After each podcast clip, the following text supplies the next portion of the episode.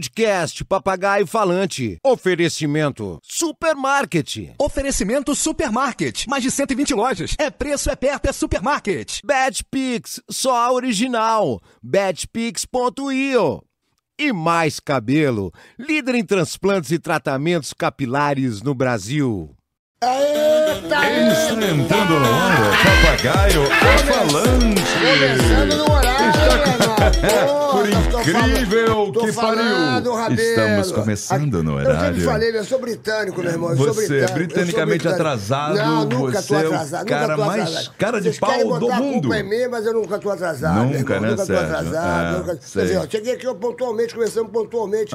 Porque quando é pra começar pontualmente, é pontualmente, bicho. Ah, é? Agora fica nesse blá blá blá, blá blá blá. Sei, que é o seguinte, bicho. Semana eu- passada, como é que eu- foi? Eu, chego no prédio, meu irmão, as pessoas vêm me beijar, vêm me agarrar, me rasga. Eu, é, Um é ídolo, né? que- É o tempo que o artista tem para Tem o público. com o seu público, Entendeu? né? Um dia Para, vai- para um um carinhar você o seu entender público. Isso, Rabelo, um dia você vai entender isso. vai entender, um, dia, eu vou ter Um fãs. dia você vai entender isso, porra. Um dia eu vou ter fãs. Você já apareceu no Fantástico alguma vez na tua vida? Não, graças a Deus, é nem por isso crime, que não nem acontece nada. essas coisas contigo, porque eu É. já apareci Qual no foi o crime? Fantástico. No, no, é, tava procurando.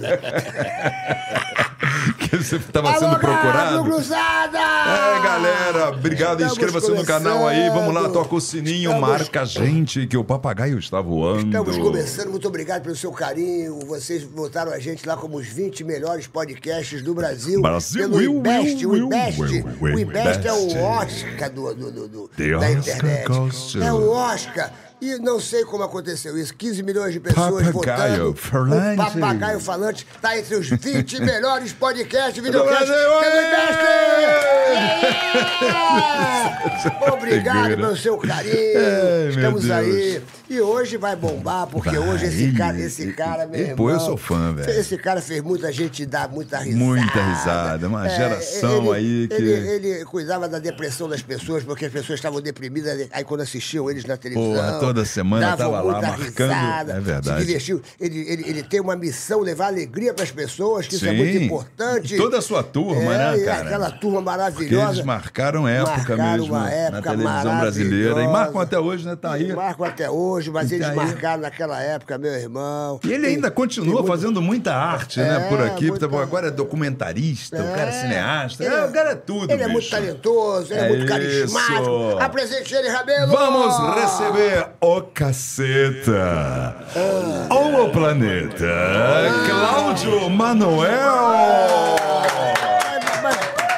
Caceta. gostei da voz de receber caceta. Essa foi essa. Vamos Essa voz não de receber rima. Não, é porque eu tô, tô, tô, tá- tô- tá tô mudando. O pessoal tá reclamando muito que eu só faço a mesma coisa todo dia. Eu falei assim, ah, vou parar de fazer a mesma coisa. E tu vai atrás de todo mundo, isso não é todo mundo. mas ficar rimando que todo também é uma coisa esse, bicho. Que tu, chata. tu vai atrás de todo mundo, meu irmão. Não, eu vou atrás de quem fala aqui. duas, três pessoas devem ter falado isso, você vai atrás. Meu irmão, vai na tua intuição. A minha intuição é que eu não estou com você.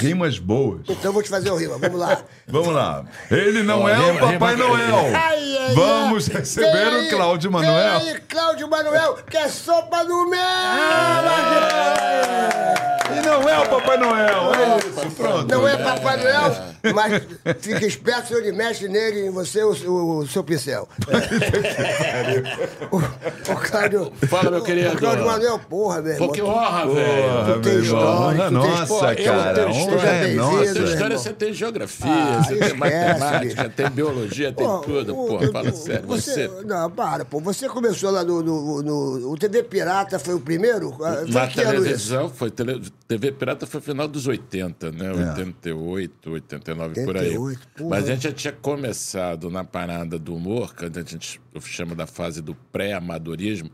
A gente fazia jornalzinho, negócio, ali anos 70, 80, final da ditadura militar. Mas era assim, era um jornalzinho que a gente vendia no Baixo Gávea, de mesa em mesa, para tentar. Né, um Era chaveco isso, com é? as meninas. Você era do caceta. Eu era do caceta. A gente começou olhando isso no. O que aconteceu é o seguinte: Beto, Hélio e, e- e Madureira eram da engenharia do Fundão. Aí fizeram um jornalzinho lá, de graça, fazer graça lá. E o mote principal era Não Tem Mulher na Engenharia, que era uma triste realidade daquela, daqueles tempos duros. E aí, quando eles decidiram que o jornal ia ser além da faculdade, chamaram eu e o Bussunda, em 1980, a gente entrou pro jornalzinho para fazer um jornal de humor. Mas totalmente precário, se quando dava, saía, quando não dava, não saía. Um abraço- mimeógrafo, é, aquela total- coisa. Mimeógrafo é foda, né? Porra, mimeógrafo. mimeógrafo Aquele entrega. cheirinho de álcool, inebriante. cheiro, é. E vendia ali, e essa onda era meio para vender a edição, para juntar dinheiro para fazer a outra. Aí um belo dia surgiu um outro grupo chamado Planeta Diário, jamais, entre aspas, profissa, já nas bancas. A gente bateu na editora lá do Planeta Diário, pô, vocês estão editando Planeta Diário aí, não querem outra, outra publicação? Eles toparam, a gente começou a fazer na mesma editora, mas dois grupos separados, até que o Jô saiu do, da Globo, foi para o SBT, abriu uma vaga grande, que era o Jô. né? E aí, para um projeto de humor novo, que chamava o TV Pirata, era o comandado pelo Gal Arraes e pelo Cláudio Paiva. Sim. O Cláudio Paiva cuidava da redação, chamou a galera, não só do Caceta, Planeta, mas a galera de quadrinhos, do teatro, do besterol. O cara tava ligado, hein? Tinha a Fala Bela, Luiz Fernando É. Veríssimo, Pedro Cardoso, tudo na redação. Fora o elenco, que também era estelar. Né? É. Aí quando o TV Pirata acabou, porque o Pantanal chegou, a primeira versão, né? Uhum. O nome da manchete. Outra foi 90. 90. Ah, nau- naufragou a toda. O Pantanal afundou toda a programação da Globo. Não, aí. É. E aí a gente veio com um programa próprio, já que a gente estreou em 92. Teve, foi isso. Mas vocês começaram com a Doris, né? É, em 90, entre o Pirata Dores e o Maiores. Caceta e Planeta, teve um programa mensal chamado Dores para Maiores com a Doris Guise. Que era uma E- e- gata, que era nossa. uma gata, linda, maravilhosa. É. E só que a Doris era jornalista. Quando a gente começou com o programa que era mais escracho, e nosso lema era era Jornalismo. é, jornalismo de mentira, Mentira, humorismo é verdade, verdade. E a gente, a gente não se achava ator, nem era. Então a gente fazia reportagem na rua, ficou assim meio uma galera de jornalismo raiz, achando, pô, que troço é esse, que confusão é essa, tá desmoralizando o jornalismo. E teve uma coisa, uma pressão que eu acho, que ela chegou assim, não, que ela no, no meio do programa já falou que não queria fazer, que ela não queria fazer humor, ela queria fazer jornalismo. A gente falou, o programa chamava Dores para Maiores. Ela, a dona do programa falou que não queria mais fazer, a gente falou, pô, Ah, você- eu me lembro desse programa. você não, eu falei, 91, eu falei, você não contrataria o Boris Casoy, que ele falou para fazer É, Boris, Boris para para maior. Acabou, né? E não deu outra. Aí o Boni chegou assim na época. Bônus pra maior. É, o Boni já tinha falado, quando acabou a TV Pirata, eu falei assim: olha, faz programa novo aí, que senão tá todo mundo na rua. A gente correu atrás, Uhum. propusemos o Caceta e Planeta Urgente, a gente, os caras gostaram do programa, mas a gente não era conhecido. Uhum. Aí a Doris era conhecida, mas não tinha programa. Juntou nisso. Mas quando a Doris saiu, a gente ficou ali a neném. Aí a gente propôs em 92 o Caceta e Planeta Urgente, aí aceitaram, a gente ficou até 2012, 20 anos. Caraca, Eu me velho. lembro- eu me Dali lembro- fizeram história, Eu me né? lembro disso, bicho. Tu conheceu o Bussunda e, e- e o, o- outro maluco lá no colégio de aplicação, ali Não, no- da- na Lagoa? é, é. Pô, aquele colégio, meu irmão, só, só estudava ali. ó, ó, eu vou falar É. uma coisa pra vocês. Naquela época, porque eu também sou dessa época aí, aquela época, esse colégio ficava ali do lado daquela igreja ali na Lagoa. Continua lá. E Continua pai- é, lá. e continua lá. Perto do tablado mas, ali, Mas né? era aquela época que, porra, meu irmão, esse- esses colégios só entrava que era realmente muito inteligente. Era muito difícil entrar. A Era gente muito... tinha tinha uma galera que pulava É, o muro era- também. é, mas tinha os era inteligentes mas não era muito difícil entrar, era uma coisa, não, era colégio estadual. É porque era- isso era, do federal, federal. federal. Federal, era, Não é, tinha um exame para entrar, não era rala para entrar. Só que, assim, na verdade, o que aconteceu é o seguinte: quando eu entrei, passei, fiz o exame, passei o diabo, eu fui para a sala do irmão do, do do Marcos. E aí comecei a frequentar a casa deles. O Bussuna era mais caçula, eu era da idade do irmão do meio, e tinha o mais velho que era o Sérgio. Só que o Sérgio e o Bussunda eram flamenguistas, e o do meio era tricolor azul dele. E era na era da Zico, Zico, aquela galera. porra, porra, época de ouro, a né? gente morava dentro do Maracanã, assistia treino na Gávea. Então eu fiquei muito mais próximo do Bussunda e do Sérgio por causa de pelada, que a gente era peladeiro pra caramba, jogava bola todo dia, e por causa do Flamengo. Então, assim, eu, eu- o Bussunda não estudou na aplicação, mas Ah, tá. Você, aí quem estudou na aplicação foi o Madureira, e os irmãos do Bussunda. E aí a gente ficou, mas era a mesma galera. Era a E mesma ali, galera. desde, você tinha 12 anos de idade? É, pô. por aí, por aí. E vocês ficaram amigos desde essa época? Cara, eu conheci o ele tinha nove anos. Pô, que Eu- maneiro, e né? eu tinha- eu Amigo tinha- raiz, né? É, amigo raiz. Pô, Você fez. é- Daí é isso- amigo de verdade, aquele amigo Puta, que malandro. não tem tempo... Aliás, até tempo ruim que se dane, É. a gente segue adiante. amigo até, até hoje, morreu, mas continua amigo, continua. Eu fiz até uma... Uma série para o Globoplay né, é, dedicada, ele chamei o amigo Bussunda, que eu assisti. na época dos 15 anos da morte dele.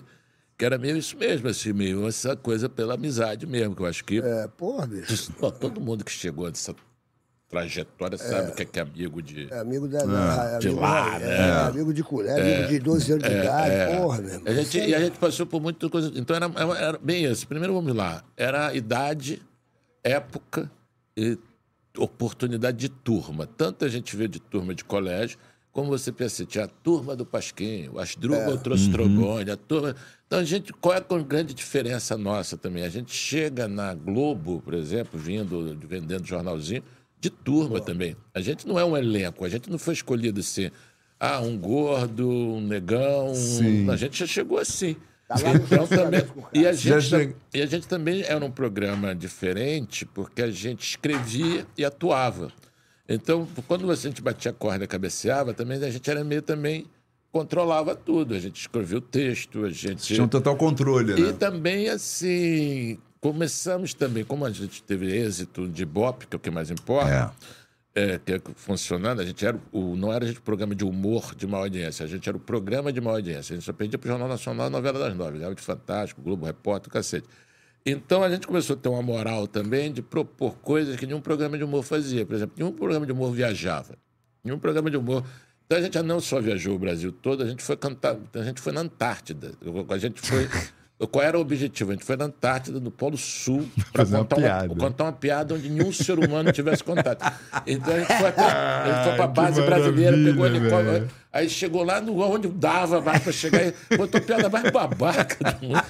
Já tinha uma coisa assim, que foi o Hélio e o Madureira, só ia dois assim, e o Hélio, por causa daquela coisa, porque para não poder se perder, né? Que é a única coisa que não era branca, né? Porque troço era o Hélio. Então o Hélio ficava ali de, de junto para poder Meu a gente não se Deus. perder. Então a gente chegou, a gente foi Copa do Mundo, né? 94, 98 e 2006. 2002 não deu para ir.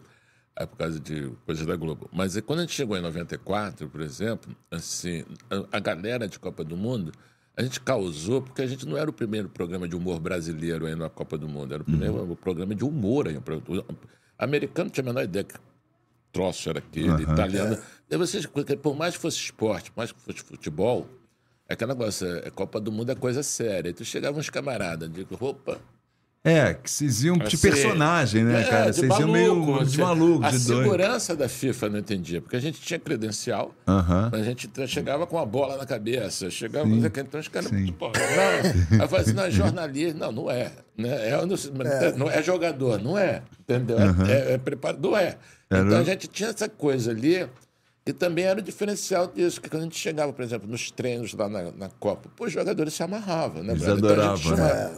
Uma, transa. então, Uma facilidade, fa- né? A gente foi à Olimpíada, a gente subiu a rampa do Planalto. Então, a gente, várias coisas que a gente fez. viu a rampa do Planalto? Várias vezes. tu tinha um personagem que era um presidente, não tinha um personagem que Não, era... seu Crespo. não, eu tive um que foi candidato. Candidato. O sem dente aí. Seu é, o seu O cara era maluco aí. Não, Era muito O seu engraçado. Foi uma onda assim, que a gente aproveitou disso. Que, o que aconteceu? Quando a gente começou a zoar a política, teve um belo ano que nem começou a reclamar e falou assim, não, só pode fazer... A lei eleitoral, não foi a lei. Chegou assim, só pode fazer piada com político se fizer com todo mundo. Então, assim, só que na eleição presidente no primeiro turno, tem 20 candidatos. Não dá para fazer piada com 20 Quem era nessa época aí do... do Cara, dos seus- o Novo dos seus Sequência era a primeira do Lula. Era Lula, Serra, Ciro, Almirante Fortuna, Joaquim Levy, o diabo, todo mundo aí. Aí a gente chegou a fazer, bom, não dá para fazer piada com todo mundo no primeiro turno, que é gente pra caramba, então a gente lançou um candidato próprio, que era o nosso. e no segundo turno, quando tivesse só dois, a gente zoava os dois que sobraram lá na frente. Então a gente lançou o nosso, que era um personagem nosso, que era o seu Crespo, que era eu que fazia. Como é que era o seu? Faz aí, faz aí. Eu não, eu garanto, agora como é que o. Era bobagem. Era bobagem, Era era- bobagem. Era, era um cara que vendia meu camelô eletrônico e falou assim: agora é muito mais barato. O cara falava umas coisas assim. E na verdade, qual era? Era para ser um, um- um empresário picareta. Só que na hora que eu fui gravar, tava tocando a música do Mamonas. E o Mamonas já, os Mamonas já tinham falecido há um tempo. Só que o, tinha, o Dinho falava assim. E aí, tudo muito bonito. Muito... Aí eu peguei aquilo e, peguei o abraço. Foi dali que veio, Só que olha. não era nada, era um quadro do programa normal. Só que veio com essa lei, a gente resolveu, então vamos lançar o seu Crespo para presidente. E a gente lançou o Seu Crespo para presidente dentro do programa, normal. Assim, horário, Foi bem gente- votado ele, né? a gente- chamava otário eleitoral gratuito. E era normal, assim. Então, o seu Crespo prometendo coisa dentro do programa. E um belo dia, quando já estava chegando perto da eleição, a gente teve a ideia de falar, vamos fazer um comício de verdade. Aí a gente acabou o programa, Maria Paula era apresentadora, e falou, dia tal, em São Paulo, na Praça da República, o comício de final da campanha do seu Crespo. Todo mundo lá só fez isso. E a gente escreveu né, os discursos e participação. Tinha lá Fala Mansa, Jair Rodrigues. Fizeram como se Traje- fosse mesmo. Um comício mesmo. Um na- comício na- na- na- mesmo. e fomos para São Paulo. Maria Paula de apresentadora, eu de candidato. Mas os cantores, Filmaram, os né? estavam lá, ou vocês estavam... Tava, não, a gente convidou, quem topou, um abraço. O Traje a Rigor, né? o Ira. Porra. E a gente pegava a- a- as, as letras dos caras e fazia na linguagem do seu Crespo, eles cantando lá, nessa língua meio idiota, agora cueque, essas coisas. E aí eu ficava lá, tipo assim, beleza, chegamos lá na Praça de São Paulo, Praça da República. Quando chegam lá, meu irmão, tem na internet esse troço um negócio avassalador. Aí a primeira coisa que falou assim, o negão chegou, não, eu me caracterizei, né? pintava dente, sem dente, bigode, barriga de travesseiro, negócio todo mambembe. Aí você disse, assim, não, a Ana Maria Braga quer falar com você, tá ao vivo. Eu falei, cara, eu de candidato, né? Não era eu, Cláudio Manuel. E não tinha, e não tinha texto, Louro José, Louro José, não, candidato, eu entrei ao vivo. Aí falei assim, quais são as suas propostas? Eu falei, não tem proposta, tem proposta, tá. É a pro- prova do meu salário mínimo, será o máximo. Eu fiquei só falando bobagem. E fomos para o começo, só que a PM estimou em 15 mil pessoas. Então então, você olha assim. E a galera que foi para lá não era figuração, a galera que foi para lá de boa. público entendeu? mesmo. Então você chegou assim, tinha assim. É, desde menina de peito de fora em cima de, ot- de otário. cara, Multidão mentira, sempre tem um camarada que carrega, É, carrega e não come, né? Aquele cara que fica carregando aquela em O amigo. É, ali, e, e, e, assim, é, o povo não tem dente, é, seu é o presidente. Aí tinha turma não sei da onde matando aula com seu Crespo. Então a gente chegou assim. Então essa era uma piada que quando a gente chegou lá, brother, tu chega e fica assim, caramba, é o poder da piada. Que na época também, é, a gente tinha feito isso antes, assim, na Copa de 2002. Copa de 2002 teve um negócio que, quem não lembra, foi no Japão, Coreia, ia passar de madrugada. O Brasil se classificou em quinto lugar, então ninguém levava fé no Brasil. E a Globo resolveu fazer um corte de despesas, situações dele, e cortou o humor, que era a gente. A gente ia, mas não foi. Aí, beleza, ficamos fazendo piada aqui com a torcida, até fãs, fãs, aquelas fanfest, não sei Sim. o quê. Vamos lá, não sei o quê. Aí, quando chegamos na véspera da final, a gente falou, cara, se o Brasil ganhar da Alemanha, que era a final, a seleção não vai estar aqui. Entendeu? Então, o jogo era no domingo, a seleção não vai estar aqui. Então, a gente botou um carro de bombeiro, a gente se vestiu de seleção. Então, o Bussunda era o Ronaldo Era o Ronaldo, Fenômeno, eu lembro. o Hélio lembro, eu era- lembro disso aí. o, o Hélio era o Ronaldo Gaúcho, é, o, o, o Beto era o Filipão. A gente lá. E fomos assim, a gente, falou, se o Brasil perder, a gente enfia o carro do bombeiro no, li, no rabo, não vai fazer nada. o Brasil ganhou. Aí o Brasil ganhou, a gente foi lá assistir o jogo junto no hotelzinho lá no Arpoador, o carro do bombeiro lá parado. Quando o Brasil ganhou, a gente se caracterizou, saiu todo mundo, só isso, só isso, em cima do carro do bombeiro, todo mundo. E a galera mano, juntou atrás, né, bicho? Não tinha seleção, a gente passou a ser a seleção. E, e na medida que o tempo foi passando, ali media, mas a galera estava todo mundo chamado embaixo. E era muito engraçado que os caras ficavam assim, viu o Beto de Filipão, e ficavam assim, Filipão, tu nunca chamou o Romário.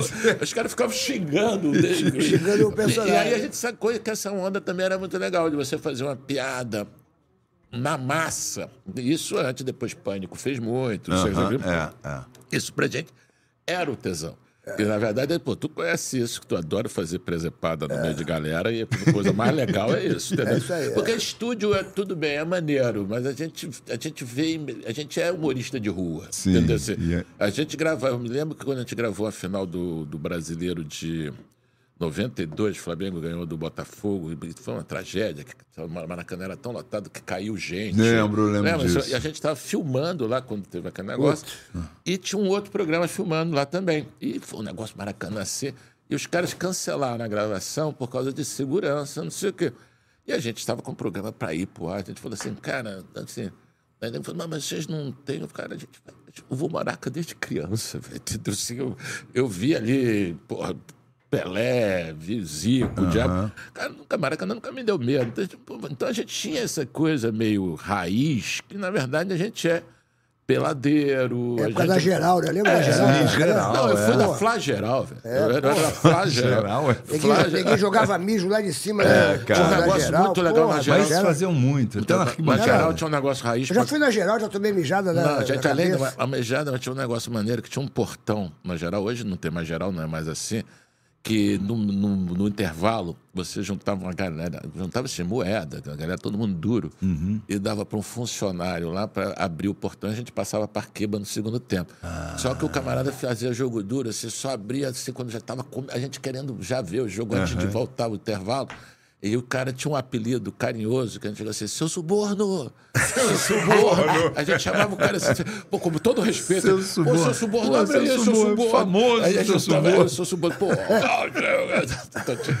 E eles deixavam vocês subirem pra- Subia, seu suborno era de fé. pô, Que seu suborno era- maravilha, é, cara. Geral do, do, Maraca. Tu, tu pegou. Tu pegou. Seu Geraldo, pô, seu Pois é. Suborno. seu suborno. da Flá Geral, pô.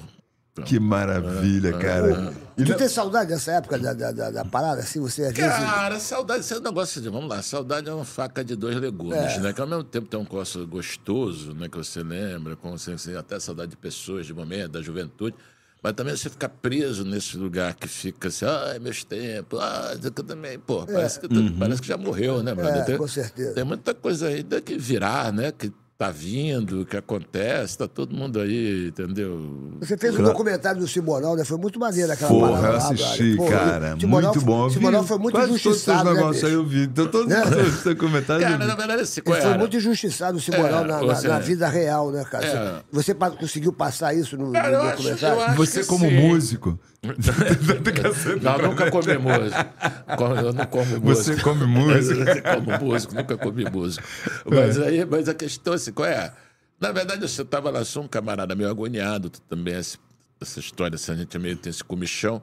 Estava lá fazendo, eu fazia a redação final, atuava, né? Fazia a redação inicial também do, do cacete. E eu queria também experimentar a direção, e eu queria o documentário. Eu sempre gostei muito de documentário e também, não queria meio assim encarar de cara a direção de ator. Eu falei, ah, bom, aí eu fiquei procurando uma história, li um livro um dia, eu lendo o livro do Nelson Mota sobre chama Noites Tropicais, ele fala de várias coisas, tem um, tem um capítulo dele com a Elis Regina, tem um- maravilhoso e tem um esse com o livro, eu. E quando eu livro do Simonal, eu falei, caramba, que história, velho. E eu me lembrava de molequinho do Simonal, mas não, mas não tinha idade pé show. Meu outra- limão, meu é, limoeiro, eu meu sei, pé, meu os festivais. caramba. Aí eu falei, assim, eu falei, caramba, rapaz, como é que é essa história? Não sei o quê. Aí fui correndo atrás dos filhos dele, babá. E eu mesmo que banquei o, doc- o documentário, que o Simonal ele era, tão- ele era tão proscrito, ele era tão soterrado, que era assim, quando eu ia, tipo, tentar parcerias, né, patrocínio, não sei Uhum. o quê. Você chegava assim, ou você falava de Simonal, ou o cara não tinha a menor ideia de quem você estava falando e não estava interessado. jura?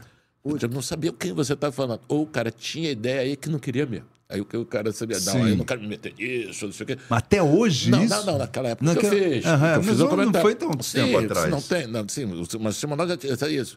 O que me interessou nele foi meio isso. Assim, todo mundo perguntava, mas ele, ele, era, ele fez mesmo, ele foi dedo duro. Isso aí eu não, Pois cara. é. Eu não sou do judiciário, eu não sou investigador. O, a minha- o que me interessava na história era exatamente assim.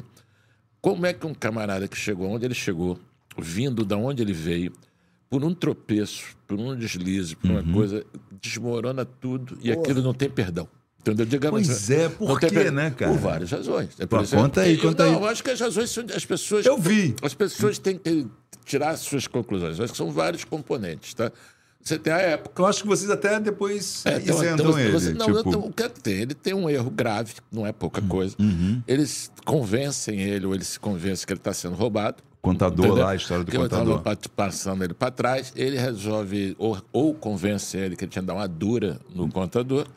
O contador é espancado. É, por- isso por- foi o por, erro. por Aí- ami- Isso é um erro, não, isso é crime. É né? crime, é. Aí, e ele usou lá as seguranças dele, que aí começou aquele negócio de que seriam, seriam policiais, levaram o cara na sede do DOPS na época, e o cara foi torturado, cacete, para confessar esse roubo. Aí o que acontece? Com o Simonal. Pra... O cara confessou o roubo?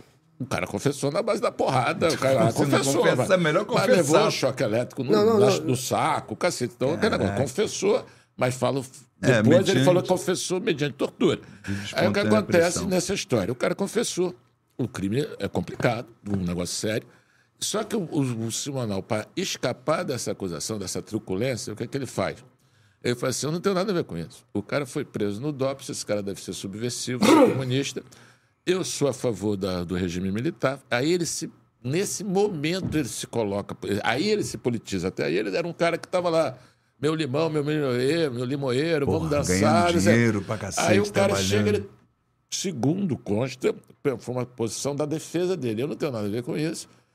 Vão investigar quem pegou esse cara, porque se ele, se ele foi pego pelo DOPS, ele deve ter envolvimento com organizações clandestinas. O cara, ou seja, politizou o caso. Ao ele se politizar e se dizer a favor Da da ditadura, né? ditadura, Aquela a toda a categoria, toda a caiu em cima dele. Aí qual é a questão? Você chega assim, 1971, governo Médici, a censura pesada pra caramba, tortura, prisões e o cacete. Se o cara fosse a favor da ditadura ou tivesse alguma ligação à ditadura, ele seria protegido por esse sistema. Ele não cairia em desgraça justamente no momento em que o- onde, o, digamos assim, o governo militar está bombando, está proibindo. Se ele fosse um homem do regime, era muito mais fácil ele ser protegido do que ele ser processado como ele foi. Ele foi processado, condenado a quatro anos de cadeia por extorsão, sequestro cacete. E os agentes que torturaram não foram julgados, porque o cara falou assim: o juiz falou assim, eu não tenho competência para julgar esses caras. Esses caras tão, é um regime de exceção, que a justiça militar que julga. Agora, o Wilson Simonal, que é civil, ele. Então, na verdade, o Ele próprio. foi preso, tudo ele. Ele foi preso, Foi. foi- só que aí ele foi solto um pouco tempo depois, que um grande amigo dele, o maestro Erlon Chaves, que era do- da banda da pilantragem, um caramba, não sei o quê, é, morreu com ataque cardíaco. Aí ele conseguiu um, um mandato para sair para o enterro e conseguiu também um mandato para não voltar à cadeia. Mas a partir daí, qual é o problema?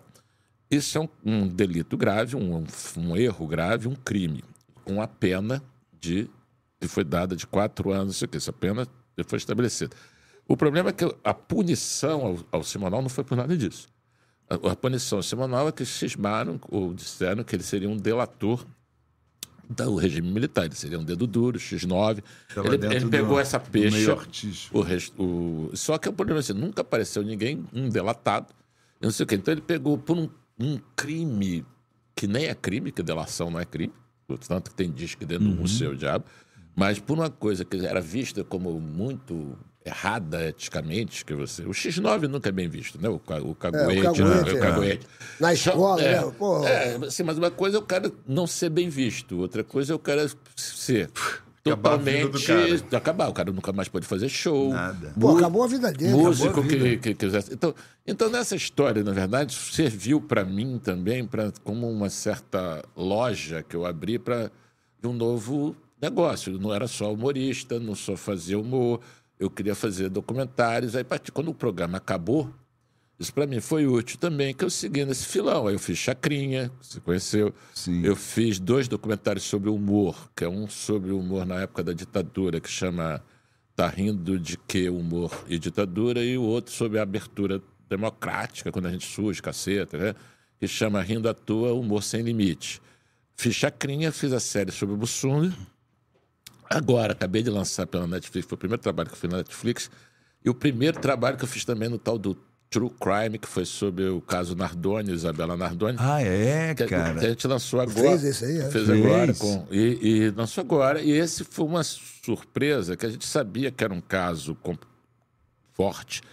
A gente sabia que ia acontecer. No, esperava uma repercussão no Brasil, mas ela deu uma repercussão muito grande no mundo. Ficou no top, tem 40 países. Ficou no, no top, no ranking do top 5 nos Estados Unidos três semanas. Caraca. A gente ficou em, em primeiro lugar Inglaterra, França, Caramba. Croácia, entendeu? Você Diego mandou assim, canal de, de- das coisas de, de- de lançamento, de vídeo. Aham. Pô, Paquistão, Índia. Então a gente, então a gente não que esperava barato, esse. cara? Sucesso mundial, Não né? foi, foi assim, assim. O caso não- do Nardoni. é, modéstia à parte, assim, obviamente a gente não tinha a menor ideia de que o caso é, transcendesse o Brasil. No máximo, um vizinho, Portugal. Sim, sim. Mas um lugar que a, a língua não tem nada a ver, Sim. os costumes não tem nada a ver, como o Paquistão, Croácia, Nova Zelândia. Aham. Então, foi um uma, uma surpresa. Então, dentro dessa coisa do. Das, eu estou com, com uma produtora que eu dirijo do- eu, e também produzo os documentários. Então, já estou mais tempo, muito mais, assim, digamos, afastado da ficção e afastado Aham. do humor.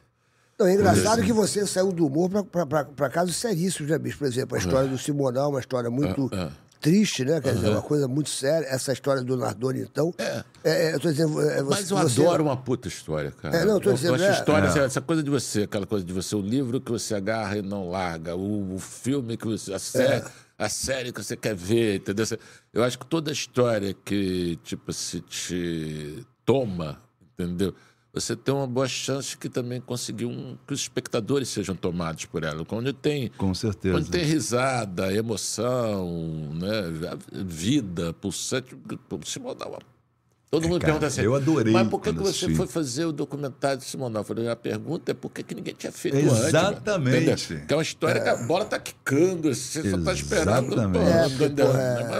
é-? Como é que uma história daquele tamanho ninguém Simonal, pra quem não? Exatamente. sabe. Eu já essa- tinha é- lido tudo Essa sobre geração ele, nova aí que tá vendo a gente sabia. aí, às vezes é- tem muita gente que não sabe. Simonal foi um ídolo nacional que explodiu É. e de repente morreu é, sem nada. Né, É, e teve assim, vamos lá. E ele Não- conseguiu naquela época, Porra. sendo é, é, preto, É, isso um- já é isso que eu uma falava. coisa você- inédita, porque né? uma coisa assim, você tinha ídolos né, pretos, não sei o que, com várias coisas, mas assim, dentro de uma caixa, né, o samba, o, o humor, o grande Otelo, aquele cara cômico. O Simonal era um cara que ele vira o primeiro artista do país como um cantor ali sem essa distinção racial. Ele não era um cantor de samba, ele era um negão pintoso, passador de rodo, É. cheio de carrão. Então tem um negócio assim também. Tem uma coisa até no documentário que o Tony Tornado fala isso. Fala assim, o Roberto Carlos tinha lá um Mercedes, não sei o que, outra coisa. O, o Rony Von tinha um não sei o que, Pontiac. O Simonal tinha cinco, né, velho? E falou- Aí ele falou assim, ele falou assim, é muito pro negão, né. E ele brincava com isso, né? Pra ter fonfon, trabalhei, tirava trabalhei. onda, né, pra ter fonfon, é, é, trabalhei, trabalhei. Ele tinha essa coisa assim, Caramba, que, uma, uma coisa é o camarada que chega ali no pianinho, de leve, e sem ser muito notado, e vai lá comendo pelas beiradas. Ele chegava ali, quebrava ele, tudo. ele era uma coisa assim, ele é quase um Muhammad Ali, esse cara, esse negão. me lembro dele, Esse porra. negão atitude, esse negão que chega, passador, Porra. passador de rodo. Só que você pensa assim, todos os negões, atitudes, na, na época da ditadura militar, meio se ferraram. Tony Tornado foi preso uma porrada de vezes, porque era exatamente Black Power, cacete. Paulo César Caju, Jairzinho foram para a França. Paulo César Caju fazia, deu mais de 20 mil entrevistas falando que ele foi embora do Brasil exatamente porque ninguém implicava com o cabelo Black Power dele, com as camisas dele, porque ele pegava a loura.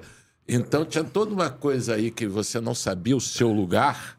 O Jorge Ben Jó fala muito isso, porque ele falava para o Simonal, vai embora do Brasil, rapaz, se manda, entendeu? Porque você, como, você chegou a um lugar também, que quando eu entrevistava as pessoas sobre o Simonal, era muito engraçado, que as pessoas que gostavam muito do Simonal falavam assim, não, tem que ver também que o negão era marrento pra caramba, mas falando bem dele ali. assim. E as pessoas que não gostavam dele falaram assim: mas você tem que ver também que o negão era arrogante pra caramba, o negão era metido a besta pra caramba. Então eu ficava assim, pensei assim: se o cara fosse ruivo, ele ia ser só arrogante. Não ia ser um ruivo arrogante. Se o cara fosse né, esse louro, ele não ia ser o. Sim, ele ia sim. ser só, só marrento. Agora tu chega assim: se tu é negão, é melhor não ser arrogante. E se tu for arrogante, é melhor não ser negão. Porque a galera não, né? agora não aguenta os dois. Entendeu? Se você ser negão, é melhor tu ser. Chega perto. Não, não, não, escroto, não, Não, hoje. hoje, graças a Deus, Hoje todo não, mundo mas tá tendo em seu lugar e 1971, sendo reconhecido, meu, né? há 50 anos atrás. Ele tem uma história do filho dele. Ele fala assim, que ele morava Simoninha? na do, do Max e do, Do Simoninha. Max, Mas o cara. Max que contou que eles moravam numa cobertura duplex em Panema. Ele era certamente o único negro, preto, que morava Uhum. numa cobertura duplex naquela época. A, a- a mãe deles era branca, loura, e quando ela desceu no elevador uma vez com os três meninos, a menina mais velha, os dois mais. O Max era bebê, contava isso. Tinha uma mulher de um tenente que morava no segundo andar e se sentiu humilhada, porque quem morava na cobertura eram eles. E quando entrou no, no- eles entraram no elevador, ela cuspiu Que isso? no negócio de meio assim, de, no, e ela ficou indignada. Falou pro Simonal, o Simonal ficou também indignado, mas o Simonal resolveu assim, o que, é que ele fez? Ele começou a usar só smoking no, no prédio para dizer que ele estava acima disso. Assim, Aí o cara falou assim, mostrou que ele era muito mais elegante que todo mundo ali.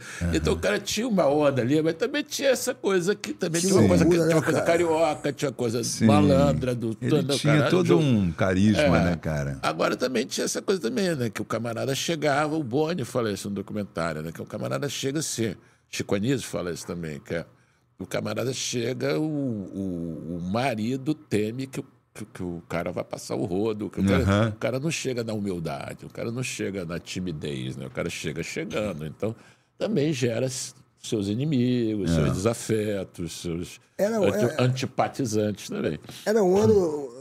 A gente viveu uh, um ano muito louco, né, brother? Hoje em dia Hum, mudou tudo, hoje em dia tá tudo mudado, tá tudo diferente, né, cara? As pessoas, É, até para as pessoas entenderem essa, Essa o, que a gente, o que é. a gente viveu é, é complicado, né, bicho? Eu tava vendo o negócio do, do, do, do Mussum aí. Você viu o filme do Mussum aí? Não vi ainda, mas tô doido para ver que eu gostava muito dele. Quando a gente fez a revista, que a gente tinha revista antes do programa, a gente fazia entrevistas. A gente chegou a entrevistar o Mussum na casa dele. Ele tinha uma réplica de um boteco na casa dele, do boteco. Um botequim mesmo, um Ele botequim dentro da adorava, casa ele dele. adorava uma... Porra, e a gente, Porra, pô, a gente, pô, a gente saiu de lá, velho. Mas não é, não é torto, não. E ele era muito legal. muito- E tem uma coisa curiosa, que quando ele faleceu, o Bussunda errou- herdou os sapatos do Mussum. Então, É assim, o Mussum calçava 46, né, mas o Bussunda também. E aí, quando foi- o Bussunda ganhou assim uma. Um- de figurino, né, pra gente usar no programa. E tinha escrito Mussum no, no sapato. Então, o Bussunda herdou. eu Não sei que pegou agora os sapatos do Bussunda. Do É, mas- que passou do Mussum pro Bussunda. Então a gente tinha no figurino um monte de sapato do Mussum. Eu adorava eles. Eu adorava. Cara, eu era muito fã de Chico Anísio, Trapalhões. Pois é, e aí essa mudança do que você do humor, dessa coisa agora de ter que tomar cuidado pra falar as coisas. É. Como é que você vê essa, essa- Você acha que o caceta podia se passar hoje? Cara, vamos É lá. difícil, Todo né? mundo pergunta assim, assim. A gente sempre fez piada é, focado no que estava acontecendo. Então, assim, a gente, nossa fonte de inspiração era Jornal Nacional, novela das nove, É. entendeu? Fantástico. Que a gente, assim, é isso que o povo brasileiro vê, é isso que o povo brasileiro conhece. Não adianta você fazer piada do que o cara não sabe o que você está falando. Então, era, então a gente. Eu não acho que a gente hoje você levaria uma paulada na cabeça e de repente vou fazer piada de 30 anos atrás só porque. Então a gente sempre. A gente não fazia piada de 1960, a gente fazia piada de 1980, 1990, 2000. Então não acho assim, acho que quem faz humor sempre se adapta. A gente foi fazer, a gente fazia uma revista que só tinha baixaria. Quando a gente foi fazer televisão, a gente sabia que não podia fazer a mesma coisa. Não era o mesmo público, não era o mesmo alcance. Uma coisa é a gente falar para três amigos, outra coisa é você falar para três milhões, entendeu? As pessoas têm seus valores, seus incômodos, não sei o quê.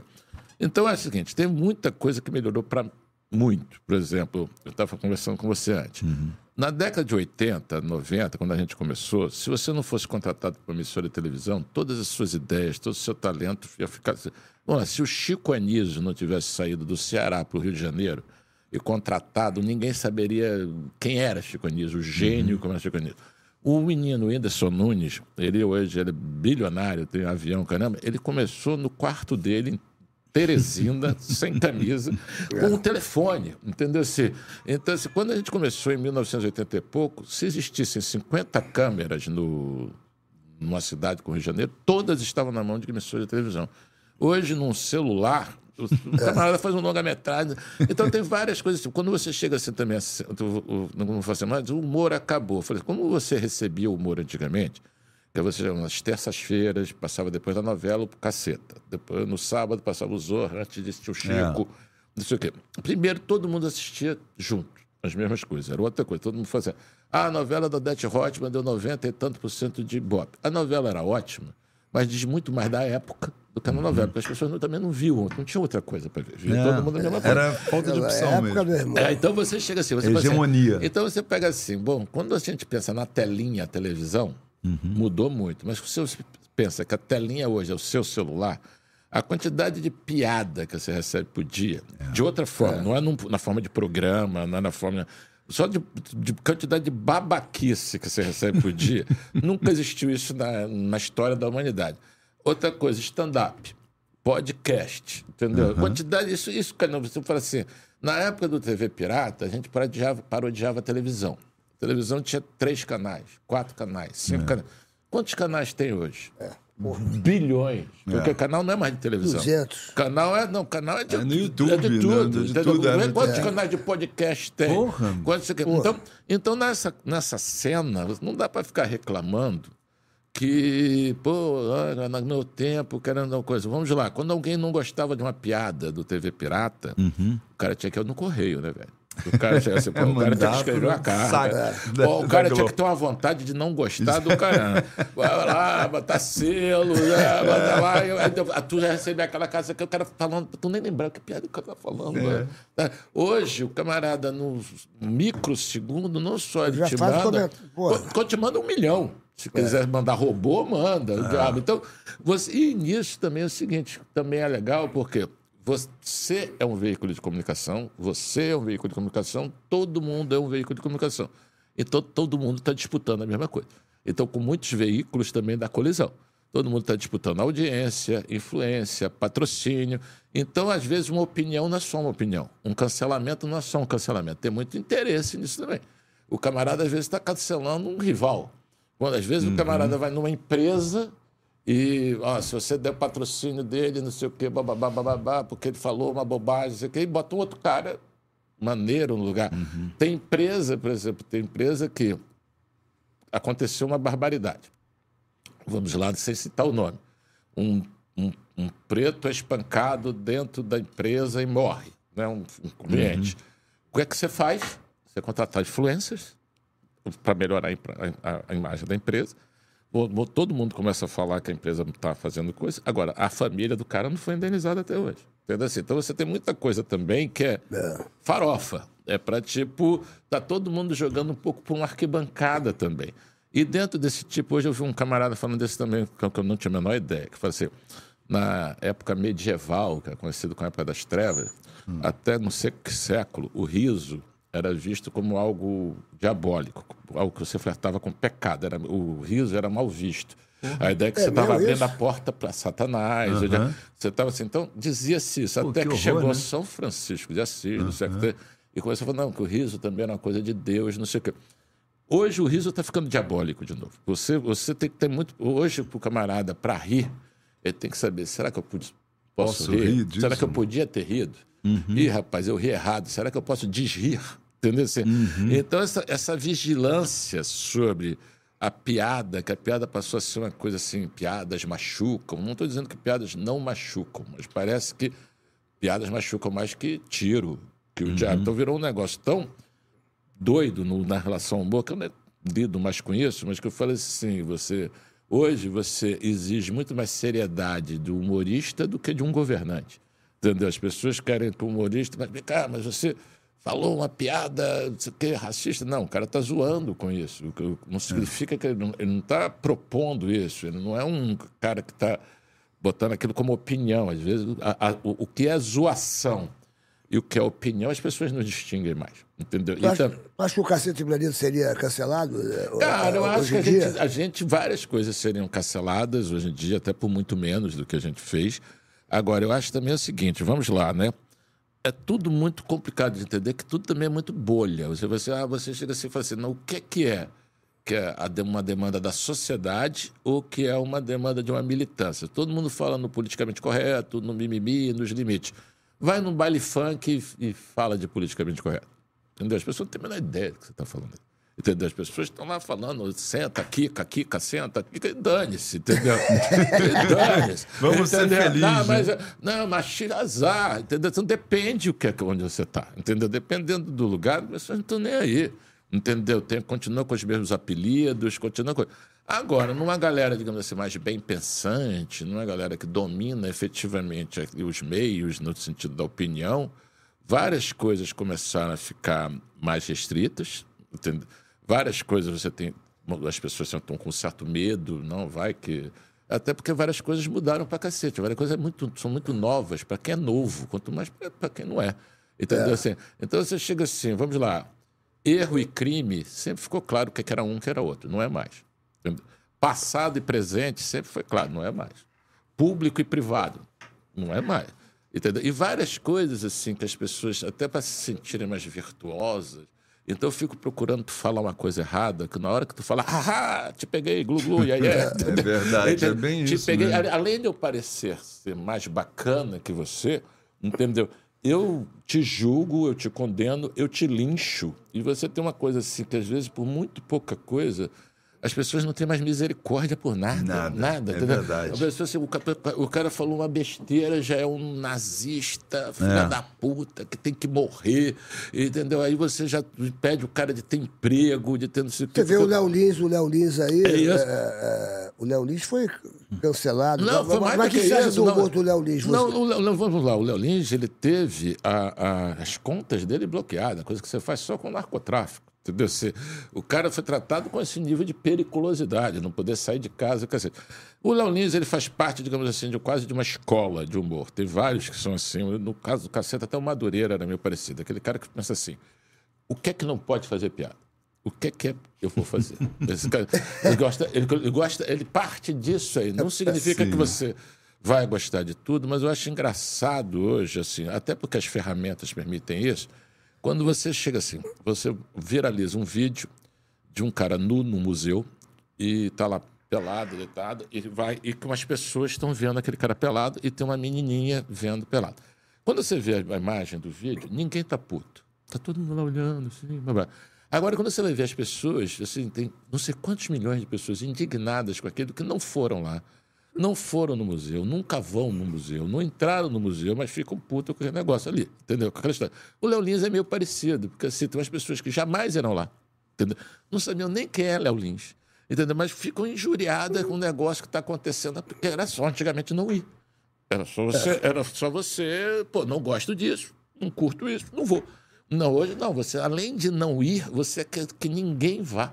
Então você se incomoda com o outro, com, o- com o lazer do outro, com o filho do outro.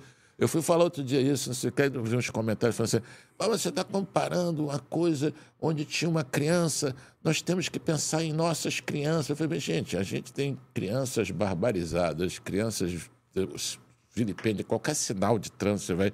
Você tanta coisa para você se preocupar com as nossas Uhum. crianças. Você vai se preocupar com a criança que está com pai e mãe num No museu. museu. E é essa criança que você está.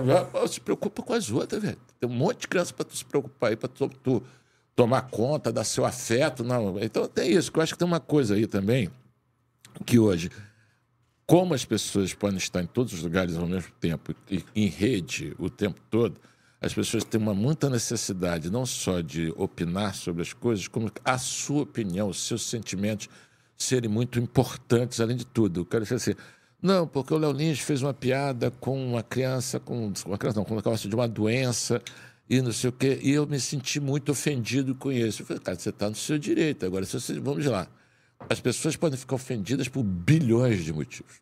Entendeu? Bilhões. Você não tem, se você ficar pensando quais são as chances das pessoas, você não vai acabar nunca. Então, se você ficar lidando a, com a, a ofensa sendo o principal, ninguém vai falar mais nada.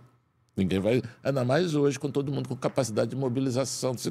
Qualquer coisa que você falar hoje pode ofender qualquer pessoa. Todo mundo então, tem voz, Então né? a ideia é todo mundo ter voz, está tudo certo. O problema é que quando você quer que o outro não tenha voz.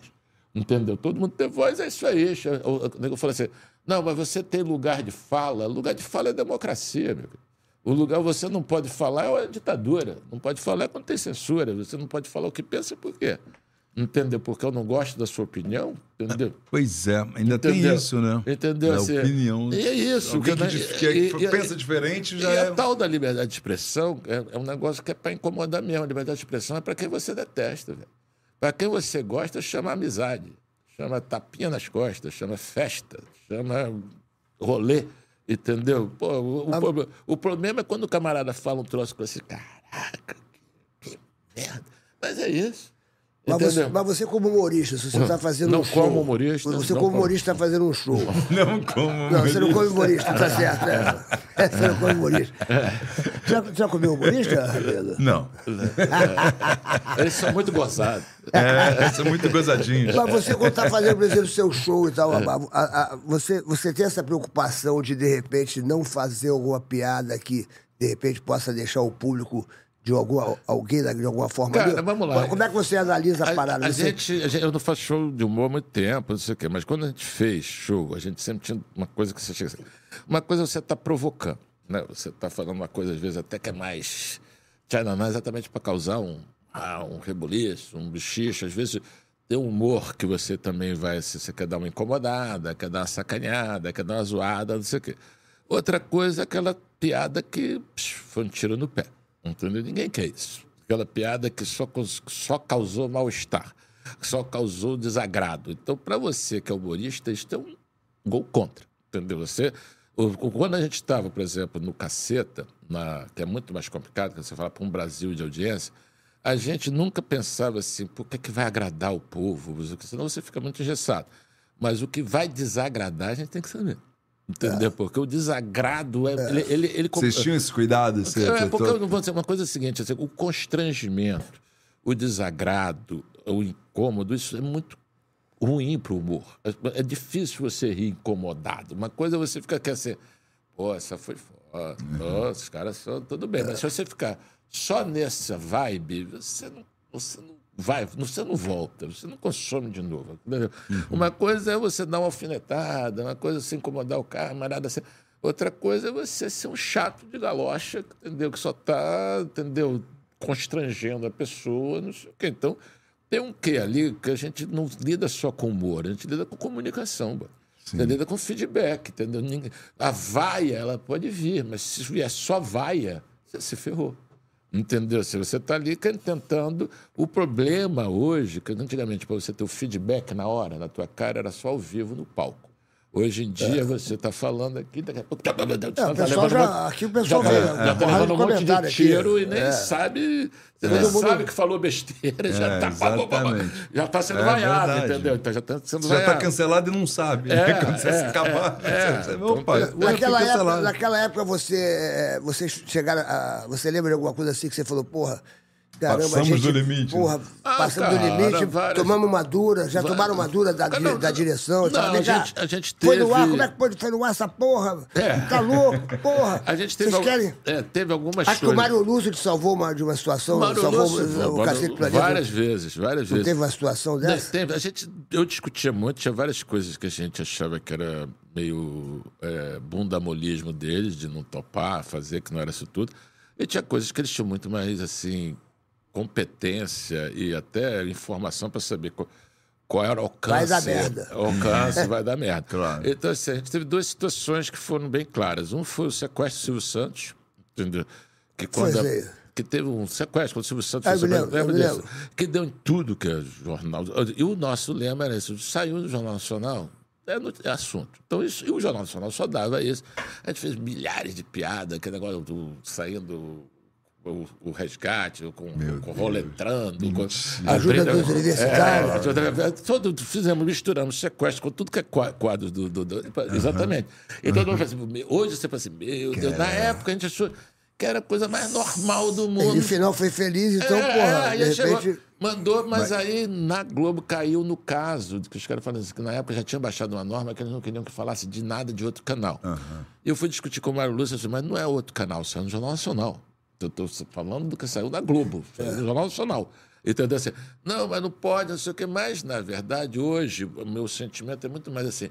Pô, piada com sequestro. É um negócio bem. punk pra caramba. Entendeu? Não, é, não é uma gracinha. assim. tem uma família É é um- sofrendo, é, foi um é, sofri- foi um Aí você- sofrimento, aí você como é pensa que você vai nisso. brincar com o sofrimento? Aí, por exemplo, teve uma outra coisa que foi mais, mais louca ainda da gente, que a gente estava errado e o Mário estava certo. A gente, do, o, o 11 de setembro, lá do World Trade Center, foi numa terça-feira. A gente estava indo, eu estava indo gravar quando teve, na van, quando eu cheguei o projeto, só se falava disso, só se falava disso. A gente gravou o programa normal, porque já estava escrito um abraço, e na quarta-feira a gente foi se reunir, só deu isso. Todos as- o assunto só dava isso. É.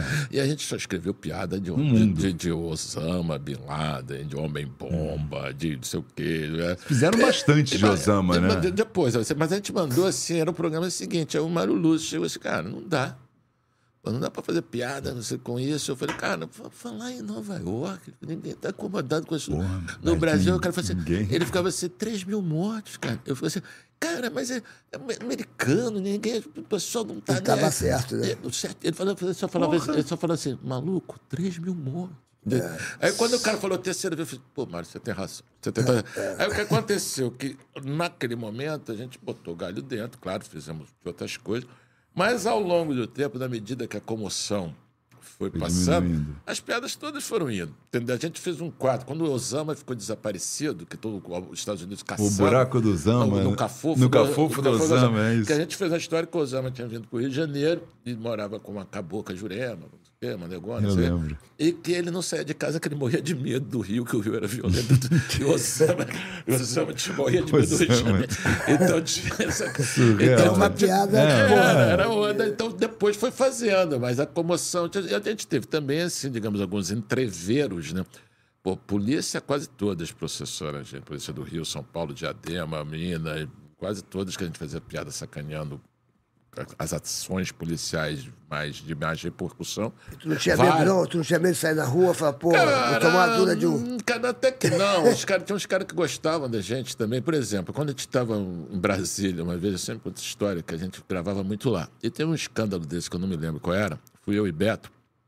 A gente foi vestido com aquele negócio de compra ouro, sabe, que tem na rua. Sei. Só que a gente foi um. Placa. A gente foi assim: compra o deputado, compra o senador. A gente foi assim: compra o deputado, compra, e com, com, com, mega, com o megafone na porta do negócio lá, não sei o que. Que a gente descobriu também com o, o tempo que se algum deputado convidasse a gente, os caras não podiam fazer nada. Segurança, que a gente era convidado, e a gente, o Gabeira era convidado, era deputado, a gente falou, o Gabe- a gente falou, não, a gente é convidado do seu Gabeira. A gente falou, você é convidado do seu Gabeira. Aí os seguranças não podiam fazer nada com a gente. Mas chegou uma hora lá que a gente estava fazendo essa confusão do cacete, os caras mesmo assim mandaram parar, não sei o quê, blá, blá, blá. deu uma confusão, a gente falou, não, mas a gente está autorizado, não sei o quê, mas segurança não deixando, não, que aqui é o Senado, aqui é a Câmara, o Gabeira, vocês são convidados da Câmara, uma confusão do cacete, ficou, juntou um bolinho, aí daqui a pouco veio um camburão da Polícia Militar de Brasília, vindo assim, por um, tem lá um, um negócio perto do gramado, foi chegando perto da gente, assim, aquele plano camburão, daqui a pouco os caras estavam tudo de janela baixada, aquele fuzil para fora. Aí o cara olha assim para mim, aí o cara chega assim e fala assim, aí seu caceta, cuidado que aqui tem muito ladrão. Aí ele foi embora. Da- polícia também zo- zoava. Né, né, é. Mas, é, eu falei Que pra gente com a câmera desligada, que os caras falaram, pô, a melhor piada que rolou, pô, não filmamos. Foi a polícia Porra, que essa- fez. que Pô, cara, maravilha, Cuidado, cara. que Aqui tem tem muito- muito ladrão. É muito Cara, que doideira, né?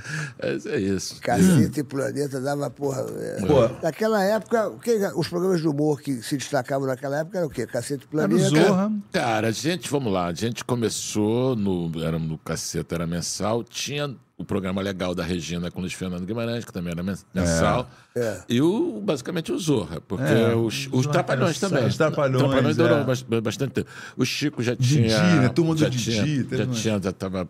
O Escolinha, Escolinha durou. Escolinha. O Chico virou Escolinha.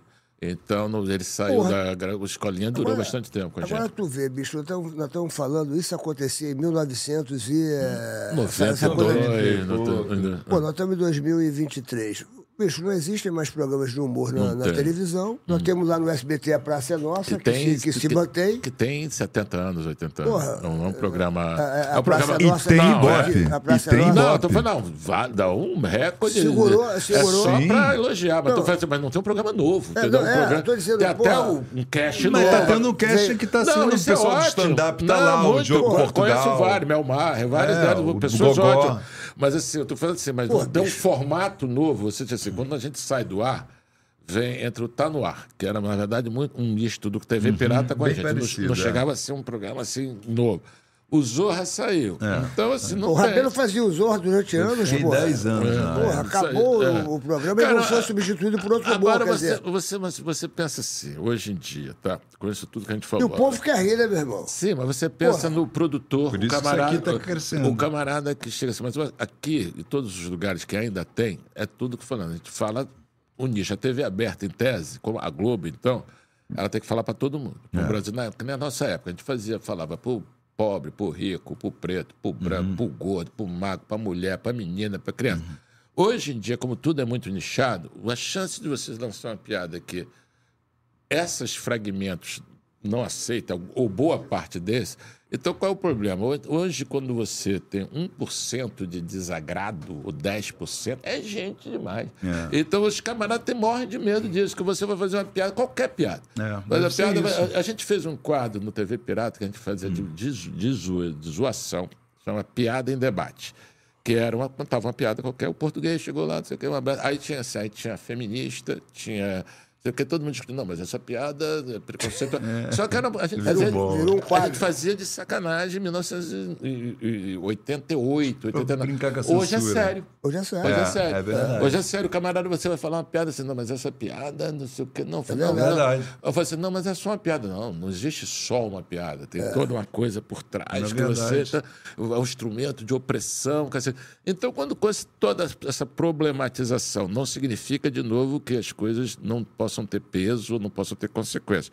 Mas quando tudo é muito peso, muita consequência, como é que você vai ser? Você, você é o camarada que produz. Você vai lá, você que vai assinar o cheque, você vai contratar, vai lançar um produto para todo o Brasil. A chance de você apanhar é enorme, enorme, porque você tem, esse- tem uma mobilização hoje, que mesmo que a massa assista e não esteja nem aí, a mobilização pelo, pelo- pela problematização, até para chamar a atenção e até para pressionar, para vocês pressionar, que de repente você vai conseguir é, é, é, boicotar um patrocinador, ao boicotar um patrocinador, você ganhar uma, ganhar alguma coisa em troca para ficar quietinho. Então tem muitas. Hoje é muito complicado. Tempo complicado, O né, programa cara? de humor virou. o- o, vocês o- faziam lá o programa o de político, né? Que vocês faziam aquela, aquela sátira de. Porque virou pro- o programa de humor É, hoje em mas- dia. é, é, são as promessas da- das pessoas é, quando mas fazem. Mas, cara, o assim, melhor programa de humor é, É. o horário político. Não, horário você, você político. pensa assim, você pensa- quando você pensa um cara, o Lula, o Bolsonaro, a Dilma, qualquer um, não sei o quê, pode falar um monte de coisa, pode falar o que quiser, pode falar besteira, pode falar não sei o que. O humorista não. O humorista não. O humorista tem que ter consequência, o humorista tem que pensar no que está falando. E o pior é que eles afetam a vida das pessoas É, diretamente. eu achei, né? então, você, pega- é pede, louco, né? você pede seriedade do bobo da cor. O, o, o, o, governante pode ser, pode ser bobo. Pode falar besteira, pode falar o diabo, pode falar preconceito.